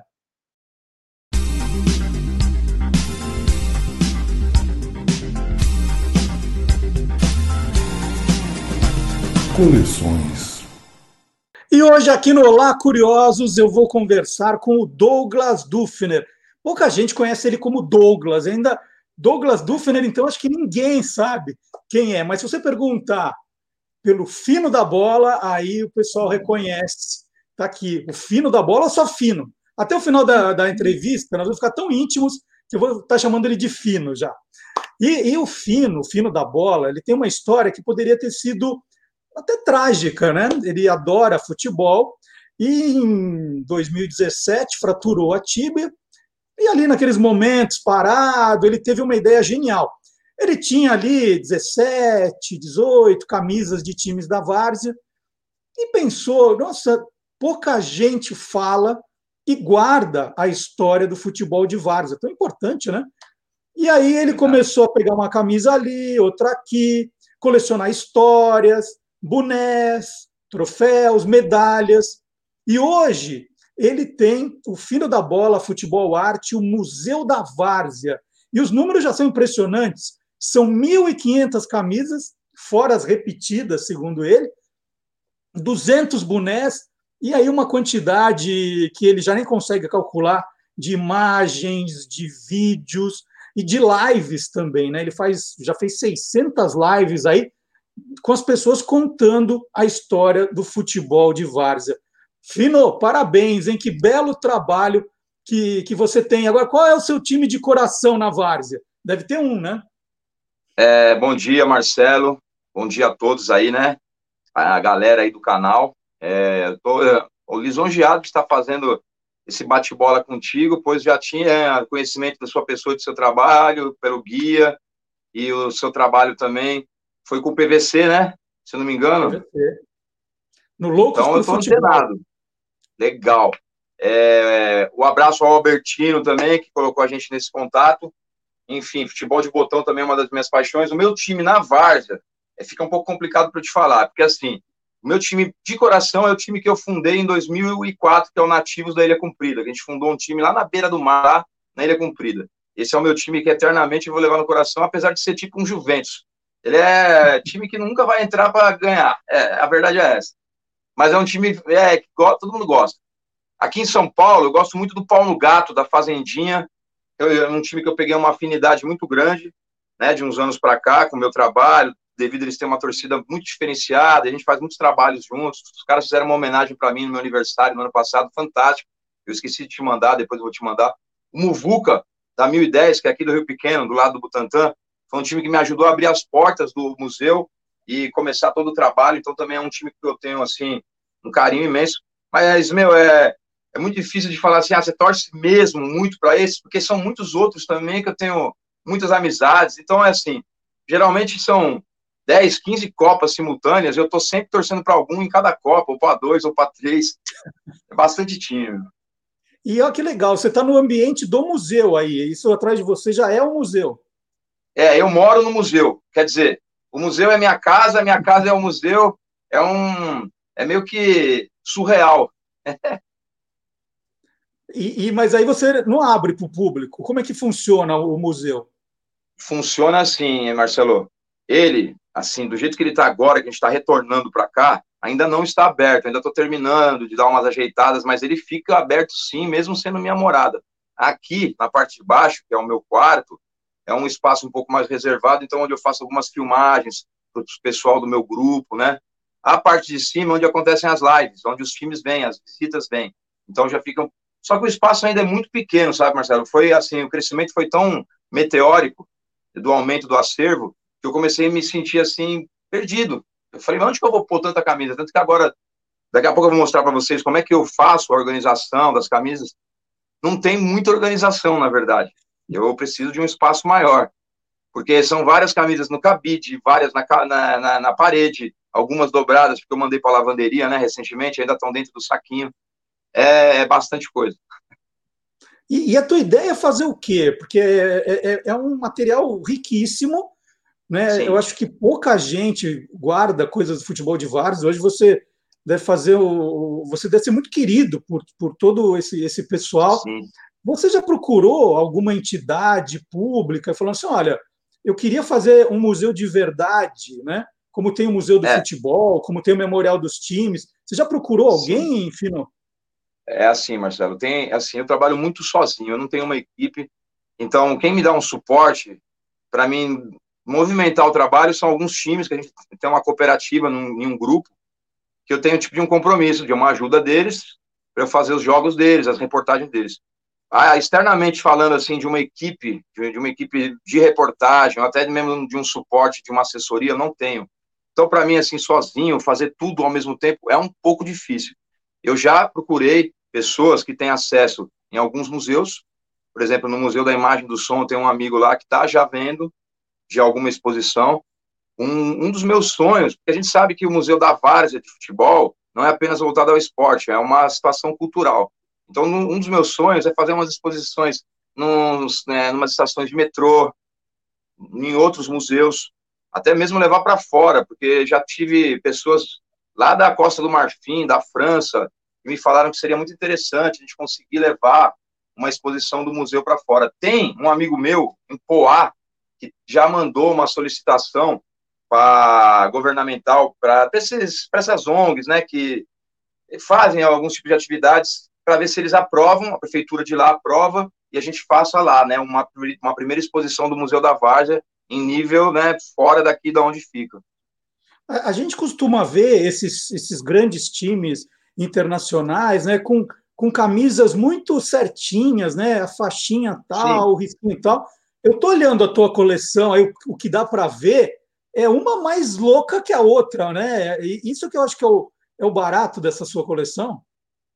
É... Posso dar um giro, Marcelo? Vamos lá, vamos, vamos, vamos mostrando então.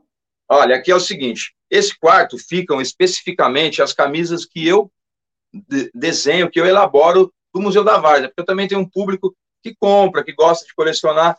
Então, eu assim, eu me baseio muito no que a gente vê nas camisas dos outros times. O que que acontece? É, o pessoal dos times hoje em dia, devido, assim, muito, é muito bacana isso, ter acesso a muitas fabricantes, é, a confecção de material esportivo da Várzea hoje cresceu demais. Então, uma camisa, por exemplo, essa daqui do meu pai, ó, é a primeira camisa da coleção, uma camisa de 1969, uma camisa igual essa, bordada à mão, era do time do Casalbano, que era uma casa de material de construção. Uma camisa dessa bordada à mão, é, era muito difícil você colocar um desenho, um mascote numa camisa dessa, né? Aí você vai acompanhando a evolução durante o tempo. Hoje, poucos times da Várzea têm padrão de camisa de time profissional, igual o Pioneer. O Pioneer tem uma camisa assim bem muito linda, sem linda. muita, sem ser muito espalhafatosa, mas ela é básica. Ela segue assim bem assim modelagem de time europeu. Mas a maioria dos times de Várzea, eles sentem a necessidade de colocar na camisa mascote, coisas da quebrada, né, que remetem ao bairro. E eu, nessa linhagem também, gosto de fazer algumas homenagens. Eu fiz uma camisa muito emblemática, chamada Várzea Sem Preconceito, onde eu coloquei Fred Mercury, Renato Russo e Cazuza na, na camisa, para dar uma moral, porque a galera, o público GLS, a galera, os homossexuais têm que ter espaço também no futebol de Várzea. Eu luto muito por isso, porque se no carnaval eles mandam, né, teoricamente, tem um espaço maravilhoso, e o samba, o carnaval e a várzea andam lado a lado, a gente tem que abrir a porta para eles. Eu fiz essa camisa aqui também pro rock and roll, né? Tem Raul Seixas, tem Jim Morrison, tem Jimi Hendrix, porque se fala muito que futebol é só samba, e não é. Eu mesmo sou roqueiro, eu curto muito rock and roll. Aí tem essa que meu filho pediu, que eu fiz do Michael Myers, tem a do uhum. Homem-Aranha, com o do Fino da Bola. A gente deu algumas mudadas esse ano, ó, tem até do Spectroman, que acho que você já deve ter curtido bastante. Opa! É... Essa é a, gente, a gente varia bastante. Eu mesmo tenho, assim, uma mudança de, de desenho de camiseta de três em três meses. Agora a gente mudou o logotipo, a gente está é, homenageando o Cristiano Ronaldo, né? O número 7, que é um número bem emblemático para mim, as cores, em homenagem à Fiorentina. E aqui, ó, por exemplo, aqui eu tenho aqui um. Só esse lote aqui de camisas chegaram de janeiro para cá. Aqui já deve ter mais de 50 camisas. Essas camisas que estão aqui nesse monte, elas são dos times que fazem parte do meu projeto, Fino da Bola Futebol Arte, que são os times que colaboram com o nosso trabalho, né? A gente tem até aqui uma, uma outra coleção né, de heróis que eu tinha te mostrado. Que legal. Eu vou subir um pouco. Ah, pode te falar. É, hoje em dia, todo mundo manda camisa para você, ou você tem que. Você fica sabendo de um time, você precisa ir atrás também. Ah, sim. Funciona mais ou menos assim, Marcelo. Os times geralmente me dão camisa no dia da live. Por exemplo, vai ter live, aí o combinado é esse. Para fazer a live é obrigatório levar uma camisa, certo? Uhum. Que ficou tipo de uma regrinha. E tem aquilo que eu te falei. Muitos times que não têm ainda uma camisa no museu e vê um adversário, um rival, com a camisa aqui, eles falam, não, tem dos caras, tem que ter a nossa. Mas, por exemplo, eu pego muita camisa dia de jogo, quando eu vou fazer jogo, eu combino com os caras, ó, vamos fazer o jogo e tal, eu vou encostar aí, já levo uma camisa para mim. Esse fim de semana eu peguei de dois semifinalistas. E eu tenho até umas brincadeiras que eu falo que é mística, né? Eu falo, ó, quando o Fino pega uma camisa em dia de jogo e veste, o time ganha. Tem todas essas brincadeiras, né? É aqui, alguma, ó, a gente tem também um acervo legal. Oi? Alguma vez você pegou a camisa de um, de um, de um jogador tal e te ligaram pedindo para você devolver porque senão não ia ter para o jogo seguinte? Não, não. Então, isso não, nunca ocorreu, mas poderia ocorrer antes, né? Vamos se falar de 10, 15 anos atrás, porque justamente por isso, que antigamente só tinha as camisas de jogo mesmo e não tinha esse boom de hoje em dia. Só que antigamente, quando eu comecei minha coleção, lá na Ilha Comprida, que eu tinha meu time, era muito difícil de você pegar uma camisa. Então eu esperava acabar a temporada, acabar os campeonatos, para chegar no dono dos times e falar: Ó, oh, eu arrumo uma camisa do meu time para você, você me arruma uma do seu, pode ser número 25, número alto. E aí que foi começando. Ó, eu estou começando a fazer um trabalho chamado Biblioteca da Bola Velha, onde eu tenho um acervo grande também de livros sobre futebol. Tenho bastante livros, né? aqui, né? Ó. Você tem esse aqui? Esse eu não tenho. A esse eu não tenho. É o único que eu esse tenho. Esse eu não, não li, não é conheço. É eu vou que legal. Te esse aqui, ó. Eu vou te Pô, a gente aceita, aqui. meu. Ó, vou te mandar. É, em, em, meio a esses tantos livros, já deve ter uns 30 livros sobre futebol de várzea, futebol profissional, vou criar um projeto onde vou trazer as crianças que treinam futebol nas categorias de base para dentro do museu, para ler um livro, para fazer um desenho em cima do que leram no livro, porque eu acho que falta muita cultura no jogador de futebol brasileiro. Graças a Deus, muitos jogadores que estão para fora têm condições financeiras boas, mas não tem cultura nenhuma. Eu acho que a leitura de um livro com é, o tema futebol, isso, isso é, aí ajuda, principalmente a molecada, a ter um interesse. Também não vou trazer a molecada para falar leitura de Amazônia, de outras, de outras situações. Esse daqui do Plínio Marcos é muito bom. Ô, filho, vamos mostrar o museu, que daqui a pouco não vai dar tempo. Vamos mostrar. Tá bom. É, então deixa. É, é, que eu tinha algumas fotos pretas e preta e branca antigas. Deixa para o finalzinho, então. Tá. Bom, Mostra aqui é a parte aí. do museu. Para a galera ter uma noção. Uia. Essa, essa bancada aqui, ó, elas estão dobradinhas e ensacadas porque elas acabaram de chegar da lavanderia. Então aqui eu separo tudo por quebrada, Marcelo. Zona Sul, Leste, Norte, Oeste, Litoral, Interior, outros estados.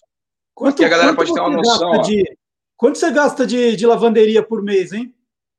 Então, eu tenho, eu tenho meus macetes. Tem um time que faz parte do projeto, que o dono do time ele é dono de uma lavanderia. Aí, ah. para ele não ajudar mensalmente, a gente faz uma lavagem assim semestral com ele. Entendi. Ó, é muita camisa, muito boné. Aqui tem uma parte assim para mim assim mais a minha parte mística aqui, que são alguns troféus que eu ganhei, né? Troféus que eu ganhei, times de botão, de time de várzea, né? De futebol de várzea, algumas homenagens, é, crachás, né? De lugares onde eu vou trabalhar. Isso aqui é uma faixa do campeão de Copa Kaiser que fez o gol do título, que é a Copa Kaiser foi a maior Copa de futebol amador de São Paulo que já existiu. E um amigo meu que uhum. fez o gol do título me deu essa faixa, que é assim, uma homenagem muito especial para mim. Esse troféu foi quando eu fui artilheiro do Campeonato da Ilha Cumprida, e a foto daqui do dia que eu, que eu levantei ele, né? Esse aqui, o troféu aqui, ó. Certo? Sensacional. É, eu meti uns gols, hein? Fazia uns golzinhos. Joguei uma final com. Joguei uma final com 6 quilos a menos, que eu tive uma virose brava, entrei no jogo, fiz dois gols. Tem uma historiazinha também. É, o Nativos da Ilha Cumprida, ó, tem um agasalho dele aqui, ó, Nativos. É, é que assim, é muita coisa. Se a gente for tirar um por um, fica um pouco difícil. Aqui é, um, é uma live que eu fiz lá em Taipas, onde mobilizou a quebrada inteira. Deixa eu ver se eu pego legal. Para fazer a live. Parou até o ônibus. Uhum. E é isso. E, aí, mais, em cima da, de uma pergunta que você fez agora anteriormente, onde que você quer chegar, Fino? Até onde? Eu sou um cara muito simples, sabe, Marcelo? Eu não quero, eu não almejo com o que eu tenho, com o acervo que eu tenho, com o trabalho que eu faço, ah, ficar uma, é uma pessoa assim, superstar, milionário. Não, não quero e nem acho que é legal para mim. Mas é, muita gente fala assim, Fino, você às vezes faz assim um jogo, você nem cobra tão caro para ir lá filmar, mano. Parece que você só faz questão mesmo de pegar uma camisa é verdade. Porque o meu barato é a coleção, cara. Isso aqui para mim é a minha vida. Isso aqui para mim é, vale muito mais que um carro, vale muito mais que muitas coisas materiais. Isso aqui tem um valor inestimável para mim. Eu se eu perder uma camisa minha, eu fico maluco. Eu tenho assim um rigor, um controle imenso sobre cada uma das 1.500 camisas. Eu estava tentando achar museu? as fotos. Tem mais aqui. museu para mostrar? Oi? Tem mais museu para mostrar?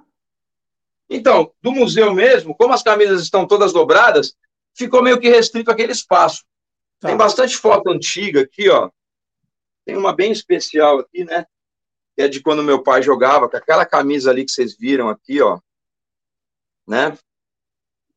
Tem a do meu time da Ilha Comprida, que eu falei para vocês, que eu fundei na beira do mar, nosso campo aqui, ó, na beira do mar. É o campo do Nativos da Ilha Comprida. Caía no. O, o Gandula, o Gandula tinha que saber nadar, né? Já ia dar um mergulho, já voltava no jacaré. muito Foi muito legal. legal. a fundação desse time, viu, Marcelo? Eu fundei um time dentro de um barraco de madeira, de pescador, cheio de rede, cheiro de peixe, vários nomes dados. Aí eu vi uma prancha daquela marca Nativas, não sei se você lembra da Nativas. Sim. Era uma marca de surf que tinha. Aí eu olhei o nome Nativas e falei, mano, nativos. Nativos somos nós, tudo nativo. Os caras, não, não é isso mesmo. Aí tem até hoje o time lá na Ilha Comprida. E não volta para aquela sala onde estão as camisas lá, volta para aquela outra. Vamos lá, vamos lá. E eu queria que você é, pegasse uma aí e contasse uma história dela. Você mostrou as tuas, eu quero ver a da coleção. Escolhe uma aí. Vamos ver. Na coleção. Tem bastante time aqui que. Ó, esse time aqui, esse time é interessante. Esse time chama de Sociedade Esportiva Novo Osasco, é o Seno. Esse time aqui, ele, eles têm, assim, até foi uma coincidência. Eles têm um cuidado tão grande com o material esportivo deles, na sede deles. Um Paulão, um grande abraço aí, Paulão. A sala de troféu do Seno é maravilhosa e, a, e eles têm um quarto, assim, um, uma sala só para material esportivo, onde ficam, assim, no, no alojamento mais de 50 uniformes, tudo ensacadinho. É um time que tem muito cuidado com isso. E eles revelaram Kleber Gladiador e a Cristiane, da seleção brasileira, parceira da Marta. Então peguei uma camisa bem peculiar, porque é um time que toma muito cuidado com os uniformes deles. E também é um time de 1954, né? Um time bem antigo da nossa várzea. Do Mas lado deles aqui, eu tenho um time que eu acho bem emblemático, que é o time que eu torço em Osasco. Você falou dos times que eu gosto, chama-se Último Goles, que é uma menção ao Mussum Cacildes. O escudo deles é o Mussum, né, com, com tação de chope. Tem as cores laranja e preto, do meu parceiro Jonathan Lippe, é um time lá da Viliara de Osasco. E é um time assim, é muito, é, todo mundo tem muito carinho por eles. Eles são os caras que não arrumam briga, são bem, eles têm um lema que se chama com licença, me desculpe.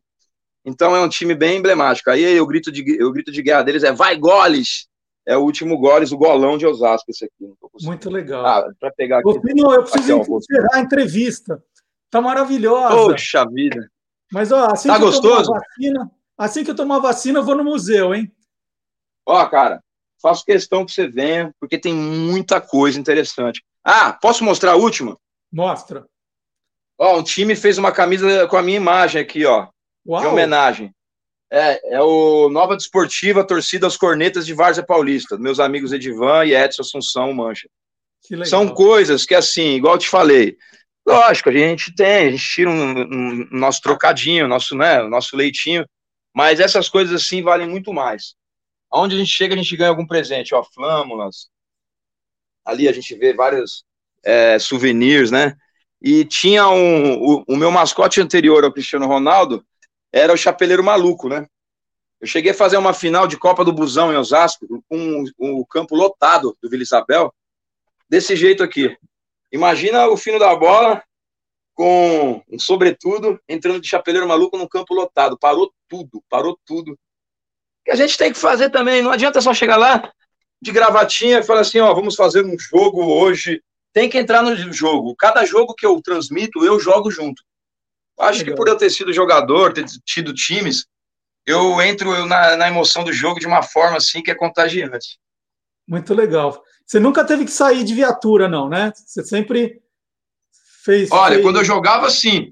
Mas como repórter, não tive sair de viatura, mas já tive alguns atritos também com torcida, porque é complicado, cara. É, mexe com a paixão. É, cara que às vezes eu tô torcendo pro time dele, tô filmando o jogo, o, cara, o time dele toma um gol de empate, tá 3 a 2 aí toma um 3 a 3 no último minuto, e o cara acha que a culpa foi minha. Chegar no alambrado e falar assim: Ô filho da. A culpa foi sua. Aí eu já viro a cama e falo assim: Ô, se liga, rapaz. Aí já começa aquele. É muito louco, meu. Muito legal. É complicado, mas. É... Muito obrigado pela sua entrevista. Eu, eu, quero, eu quero visitar o, o museu. Aí você está na frente do Instituto Butantan. Pede para eles Sim. acelerarem aí as vacinas para eu ir logo, tá? Eu vou, eu vou dar essa atenção aí. Se Deus quiser, em breve estaremos juntos. Te convido a fazer uma matéria também com a coleção do meu menino, do Henrique Neto, que ele tem aí um acervo aí monstruoso de bonecos Marvel DC. Mas o Museu da Vargem é um capítulo à parte, realmente é, é bem diferenciado mesmo. O, o seu filho pensa que aquela coleção é dele? É, ele acha que é tudo dele, né? Ainda, ainda é, tem, tem a minha parte. Só que ele já tem um canal de YouTube que é Henrique Neto Gamers Caixas, onde ele usa muitos bonecos, tudo. Então, o menino está bem já também adiantado nesse processo aí de, de vídeos, de coleção. Eu acho bem bacana isso. Muito legal. Então, ó, fica aí. Eu vou chamar o próximo quadro, aí eu vou anotar o seu endereço que eu quero te mandar o livro. O único que eu tenho aqui, ó, a várzea que eu vi, oh. e Luiz Carlos Ladeira. Vou mandar para o museu, tá bom? Muito legal. Então, Deixa eu te falar. Hum. O nome do seu canal é? É, Guia dos Curiosos. Galera, se inscreve aí, dá um link, certo? Guia dos Curiosos. Eu vou fazer uma divulgação legal aí também nas minhas redes sociais. Obrigado pela oportunidade, Marcelo. Venha, Valeu, venha para o museu. Fica aí, hein? Que agora nós vamos chamar tá o professor Vard Marx contando uma, uma história. Olha, é bastante curiosa, é um pouco triste, mas bastante curiosa. Aí tem história. Vamos lá, obrigado, Fino. Valeu!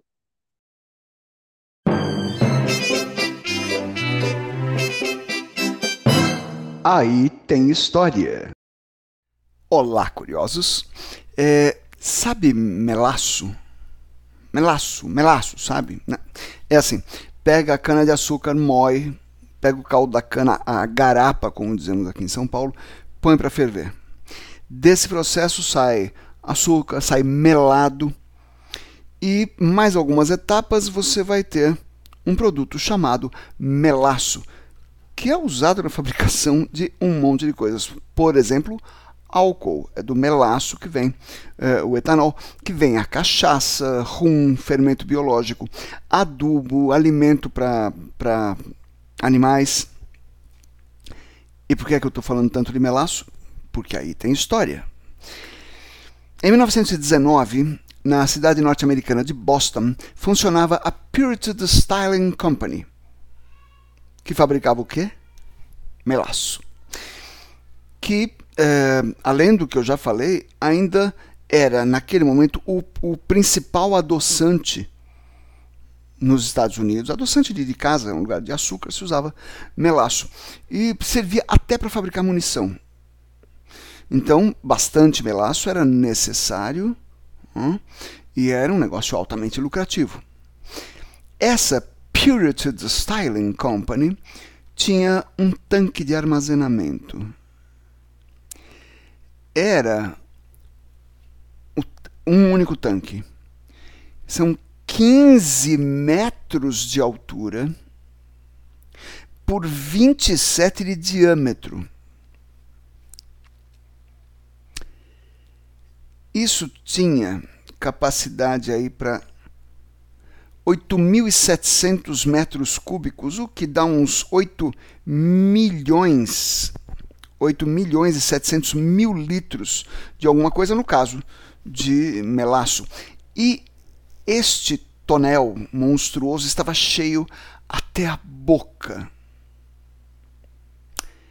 E no inverno, no dia 15 de janeiro de 1919, ele arrebentou arrebentou e isso fez jorrar na cidade de Boston uma onda, uma onda de aproximadamente 3 metros de altura que avançou pela cidade com uma velocidade de 56 km por hora.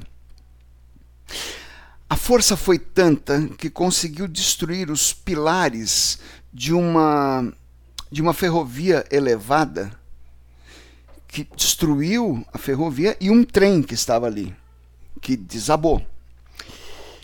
Muitos quarteirões foram atingidos por essa onda. Prédios chegaram a ser demolidos porque a onda bateu nos fundamentos do, dos edifícios e isso eh, condenou os edifícios. E pegaram eh, lojas, oficinas, fábricas, teatros, tudo inundado. É chamado, lá nos livros de história deles, de a inundação do melaço esse esse lago melaçado que virou um lago, tinha uma profundidade que em alguns lugares chegava a 90 centímetros, quase um metro de profundidade. Parece curioso, engraçado e tal, mas foi uma tragédia porque veio gente de todo lado para ajudar. Eles ficam, perto do porto de, de, Boston, então navios que estavam ancorados no porto, a tripulação veio ajudar. Chegou exército, polícia, bombeiro, todas, todo mundo veio veio ajudar. Os médicos chegaram e foram improvisando nos prédios ali em volta, improvisando enfermarias ali para atendimento. Foram quatro dias procurando vítimas e acharam. Estamos falando de cerca de 150 feridos e 21 mortos. Diz o folclore local que, passado um século, no verão você ainda sente um cheiro de melaço no ar. Impressionante, né? E se eu te dissesse que essa não é a única inundação curiosa? Duvida? Espere a semana que vem. É isso. Então vamos lá, gente. Uma mais um vídeo do TikTok e do Instagram. Videozinhos de um minuto. Curio, ó, é, curiosidade Express, né? É aquela curiosidade que em um minuto você, você tem uma curiosidade por dia para ficar contando para os amigos, né? É, mandar uma mensagem, ah, gente, uma, uma curiosidade, sabia tal coisa, pá, pá, pá, coisa muito, muito legal. Agora é uma curiosidade, eu já, eu já, eu já peguei band-aid e ficha telefônica, agora uma sobre fita cassete. Olha cada coisa que eu tenho em casa, hein? Vamos ver. Queria que isso aqui ia virar tão depressa uma peça de museu, hein? Uma fita VHS. VHS sigla para Video Home System sistema criado ali por volta de 1977 nos Estados Unidos. No Brasil, o primeiro videocassete, né, o aparelho para reproduzir, é, para copiar filmes, programas, foi lançado em 1982 pela Sharp. E nós tivemos as locadoras de vídeo, né? Lembra da Blockbuster, por exemplo? E a gente tinha que rebobinar, gente, a fita, né? Quando acabava de ver o filme, tinha que voltar ela inteira para ajudar o próximo a assistir, senão a gente levava multa. E tinha outro segredo, né? Se você é, gravou uma coisa importante e não queria que gravassem por cima, você tinha que quebrar essa pecinha aqui. Tudo bem, se você quebrasse e depois mudasse de ideia, era só colocar uma fita isolante ou um durex aqui em cima que ela voltava a gravar. Vocês lembram disso, hein? Vocês lembram, não lembram? Nossa, quanto, quanto trabalho dava. Era, é, tinha dois momentos emocionantes, né? Chegava assim, ia começar o final de semana, falava, ah, eu vou na locadora alugar filme, aí você chegava todo a mil, né? Aí tinha aquelas promoções, leve quatro, pague três, aí você fala assim, eu vou assistir quatro filmes no final de semana, né? Aí estava aquele entusiasmo, era sexta-feira à noite, aquele monte de gente, aí você escolhia quatro filmes, chegava em casa, acontecia alguma coisa, aí não dava para ver os quatro, e a preguiça para devolver, porque para pegar é aquele embalo, né? Mas a gente tinha que devolver as fitas. Então tinha que rebobinar e, e depois pegar na segunda-feira de manhã, não esquecer para devolver, para não pagar multa. Gente, né? Olha, olha como o mundo mudou depressa, hein? É, agora, a história, é, vocês lembram, sim, vocês lembram, sim, não vamos dizer que já são do tempo da Netflix, da, dos streaming, que não é, é, que não é verdade. É, agora a história de mais um jingle. Eu tô com uma sede, tô com uma sede, tô suando aqui, tá calor, né? Às vezes a gente fecha todas as janelas para não entrar barulho da rua, aquela coisa toda. Isso aqui não é um estúdio, né? Que fica é, todo preparado para não entrar som, para ruído. Aqui abriu a janela, é ônibus, é moto, é o vendedor de pamonha, é um problema. Calma, o vendedor de pamonha vem mais tarde, né? Não é nesse horário. Então, estou morrendo de sede e o boletim de hoje do professor Fábio Dias vem bem a calhar. É para dar uma refrescada. Lembrando que o professor Fábio Dias é o autor do livro Jingle é a alma do negócio, o livro mais legal sobre o tema. Né? E pelas histórias que ele conta aqui, dá para você perceber como as histórias são boas. O livro vem com um CD. Vocês lembram que é CD também, né? É, vem com um CD com 250 jingles. Então, é um negócio muito legal. Eu acho que eu, eu exagerei, não são, não são 250, mas é perto disso. É, eu estou sem o livro aqui agora. Mas vamos lá, vamos ver mais uma das histórias do criador do Clube do Jingle.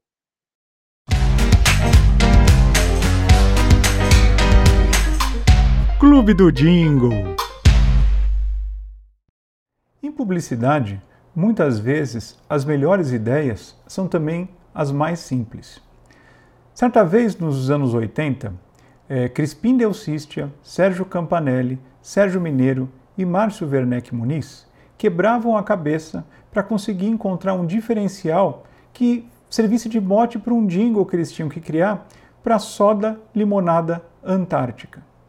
Depois de muito pensar, descobriram que o próprio nome do produto era esse diferencial que eles procuravam. E acabaram criando um jingle absolutamente sensacional, simplesmente utilizando o nome do produto. E principalmente as várias leituras e compreensões que a palavra soda podia proporcionar. Uma sacada de gênio que até hoje é referência em faculdades de publicidade e propaganda de que menos pode ser muito mais. Vamos assistir. Limonada,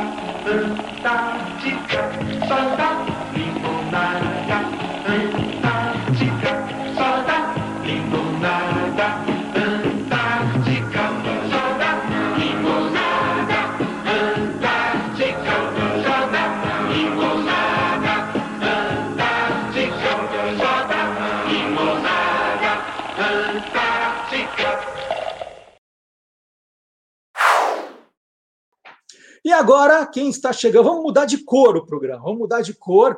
Quem está chegando é o Guilherme Domenichelli, biólogo, agora é youtuber, é youtuber daqueles hoje, ele fala com autoridade, é youtuber grande, é peixe grande. O Guilherme Domenichelli já passou de 700 mil seguidores, mas o maior sucesso, autor de vários livros, e ele conta para a gente, ô, ô Guilherme, afinal de contas, como é que o camaleão muda de cor? Me explica.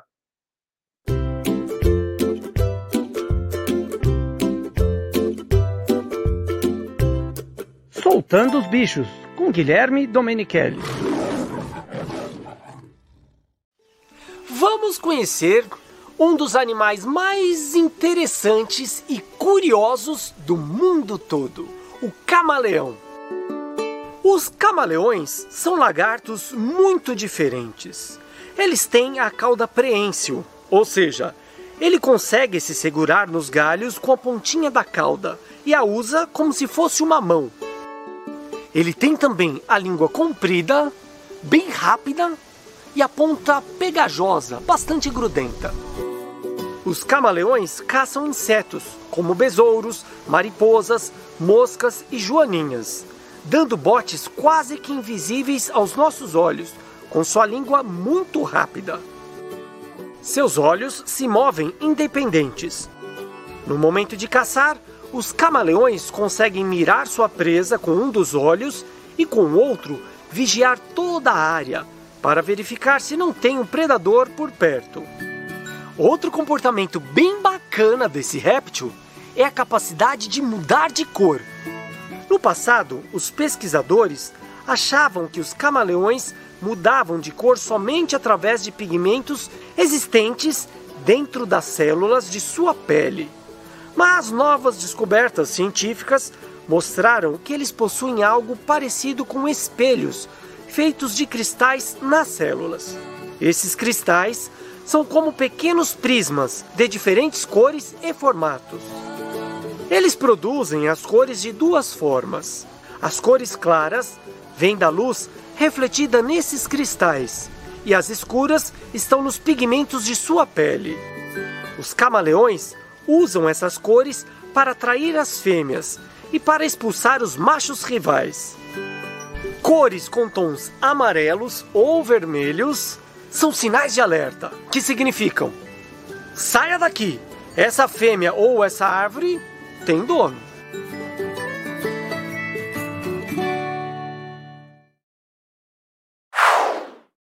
Que imagens impressionantes que o Guilherme traz sempre para a gente, né? Essa questão do olho do camaleão, eu fiquei assim, nossa, que curioso né? E, e, o, e o detalhe de como vai mudando o, o lado que ele está olhando. Nossa, fiquei impressionado. Eu, eu falei para vocês, o canal do Guilherme é o canal Animal TV, tá, gente? Para vocês seguirem. Para quem gosta de bichos, é o, o melhor. Vamos dizer que eu sou suspeito, né? Sou, mas é o, o Guilherme é sensacional. O jeito que ele explica, o jeito que ele conta, né?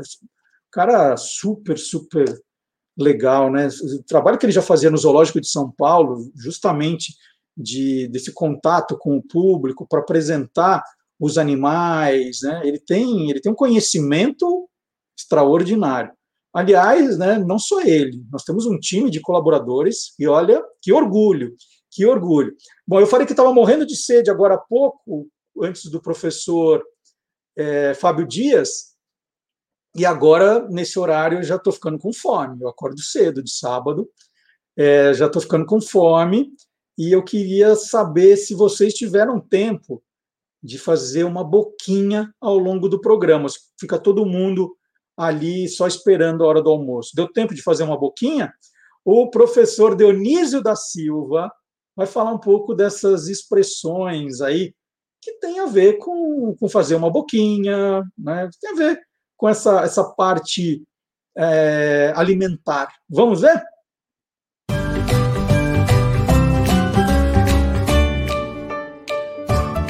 Palavra nua e crua.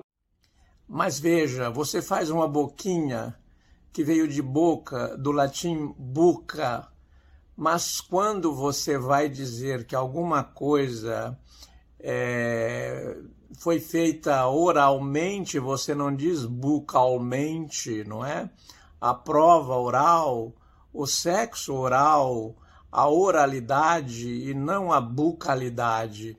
Então nós usamos o latim buca para fazer a palavra boca, mas usamos o latim os, oris, para fazer a palavra boca também que era no latim clássico. E assim as palavras vão se fazendo. É o povo que as constrói, que as elabora e depois ela é submetida ao crivo da lexicografia, dos dicionários, para entrar na língua escrita. Em geral, são autores que abonam estas palavras. Veja, o pé sujo é, passou a designar um lugar onde se podia entrar sem sapatos. O sapato foi um símbolo de qualificação social. Então, podia entrar de pé sujo, naturalmente estava andando ali pelo barro, pela poeira e entrava nesses lugares, onde fazia uma boquinha. E às vezes essa boquinha evoluiu para refeições, para o prato feito e depois para um cardápio. E o cardápio foi originalmente um livro de rezas. Ali estava a relação dos momentos litúrgicos, o que se ia fazer em cada momento e veio para a mesa para substituir no português do Brasil a palavra menu ou menu, como nós dizemos aportuguesado. Os restaurantes podem se chamar também bistrô. Bistrô provavelmente veio da invasão dos cossacos na França, que chegavam aos restaurantes franceses com aquela cerimônia toda. A cozinha francesa é cheia de delicadezas, de tratos cerimoniosos. No restaurante, cujo nome veio também de restaurar, do latim restaurare, recuperar as forças, restaurar. Eles queriam comer depressa, então eles diziam bistrô, que numa língua do leste europeu, o dialeto daqueles soldados queria dizer depressa. E aqueles que serviam depressa passaram a ser mais frequentados então pelos cossacos, e essa palavra entrou no francês, de onde veio ao português. A taberna é da, do, da, da antiga Roma, do antigo Portugal, dos primórdios de Portugal, inclusive na taberna havia naquelas tabernas onde entravam as prostitutas, havia um ramo verde na porta. Ali podiam entrar as rameiras, que passaram a ter essa designação. A mulher casada, mulher séria, a moça de família não entrava ali. Havia um ramo na porta avisando que ela não podia entrar ali, porque se ela entrasse seria confundida com uma rameira. As palavras fazem esses caminhos, não é por linha reta, às vezes não tem nada a ver com a origem, outras vezes tem, é, mudou de significado, ampliou esses significados, ou então os negou nós conhecemos várias palavras que não têm nada mais a ver com a origem. Nós trataremos disso outro dia. Muito obrigado e até de repente. Então tá aí, reta final do programa. Vou fazer aquele checklist do começo de novo, né? Nós então estamos todo sábado, já a partir das 10 horas, com o programa no podcast. Então não tem mais desculpa, ah, vou ter que sair, hoje vou viajar, não vou acompanhar o programa. Você pode baixar o programa e levar, né? Aí você não vai gastar é, os seus dados da, da, sua conta de celular. Estamos no Deezer, no Spotify e no SoundCloud. Toda semana também reportagens novas no guia dos curiosos.com.br. Importante que você faça a sua pesquisa no Guia dos Curiosos pro, eu falei de engajamento, né? Engajamento no, no programa, engajamento nas redes sociais, no site, é importante. Então, a próxima pesquisa do seu filho, do seu sobrinho, do seu neto, é só colocar no Google, por exemplo, Guia dos Curiosos e colocar o tema lá, clima. Aí vem as reportagens, vai ver como ele vai tirar nota 10. É, bandeira, vai tirar nota 10. O professor vai falar assim, mas onde você pegou essas coisas? Né? Vai ser elogiado ainda, que vai fazer um trabalho diferente, muito legal também. Então, no Google, Guia dos Curiosos, põe Guia dos Curiosos na frente e a palavra que você procura, ou entra direto, guiadoscuriosos.com.br, e onde está procurar, você põe lá o tema que você quer, tá? É, todo dia de manhã, isso de, de segunda a domingo, gente. Todos os dias tem também as efemérides curiosas no Instagram, do, nos stories e no, do Instagram e também do Facebook. Então, legal de você acompanhar. E, deixa eu ver se eu estou lembrando de falar tudo. Estamos com vídeos no TikTok e no Instagram também. Olha quanta curiosidade. As efemérides, os vídeos de um minuto, que você viu vários aqui hoje, estão muito legais. É... Ah, amanhã, às 19 horas, estamos no Clubhouse também, Guia dos Curiosos Game Show. É uma competição com as notícias da semana. O, o, o primeiro, que foi o piloto, ficou legal. Amanhã é para valer o número um, muito bacana. Aí é só para quem tem iOS, que é o, o, iPhone, não adianta ficar bravo comigo, que a culpa não é minha.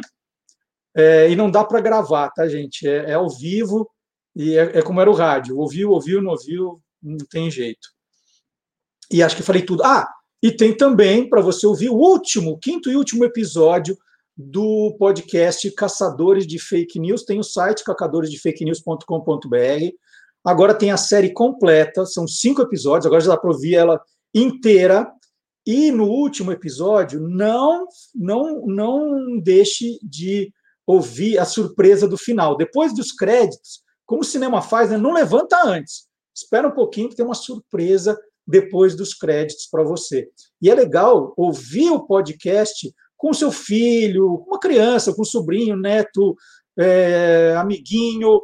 É muito legal. E atenção, professor e professora, dá para usar em sala de aula também. É, ou em sala de aula, ou em aula remota, dá para ouvir. As crianças ouvem. Por que elas não podem fazer um podcast igual ao que o Esquadrão Curioso resolveu fazer? É uma sugestão didática, né? E tem as sugestões didáticas no cacadoresdefakenews.com.br. Puxa, acho que eu falei tudo. Ah, não falei. Não esqueçam do like. Vocês estão indo embora? Ninguém sai. Albertino, comanda, é, comanda aí a, o pessoal, não deixa ninguém sair antes de deixar um like, escrever um comentário, é, compartilhar também o programa, né? A, a, a, gente acaba o programa, ele imediatamente já fica com um link compartilhável, aí para vocês mandarem também para os amigos.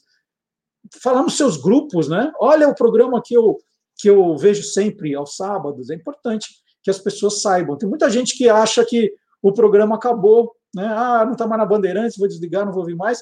E, e, a gente não conseguiu ainda avisar essas pessoas. Por isso, o espalhar é importante. Bom, nós estamos chegando, como eu já disse, ao final do programa de hoje, e nós vamos terminar o Olá Curioso com uma música que fez aniversário ontem, música que já fez 38 anos, Total Eclipse of the Heart, escrita por Gene Steinman, foi gravada pela cantora galesa Bonnie Tyler para o álbum Faster Than the Speed of Night.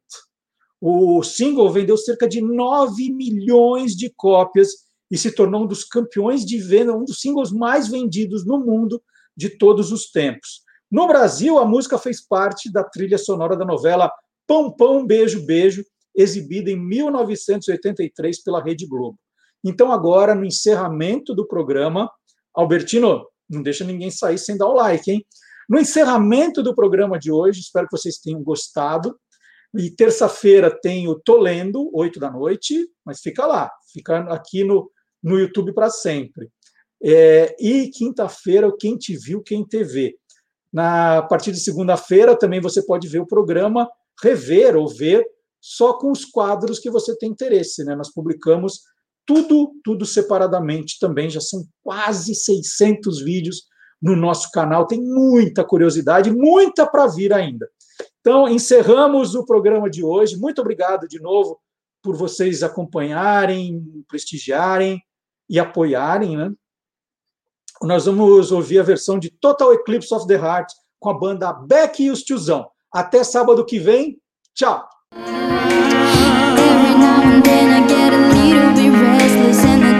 something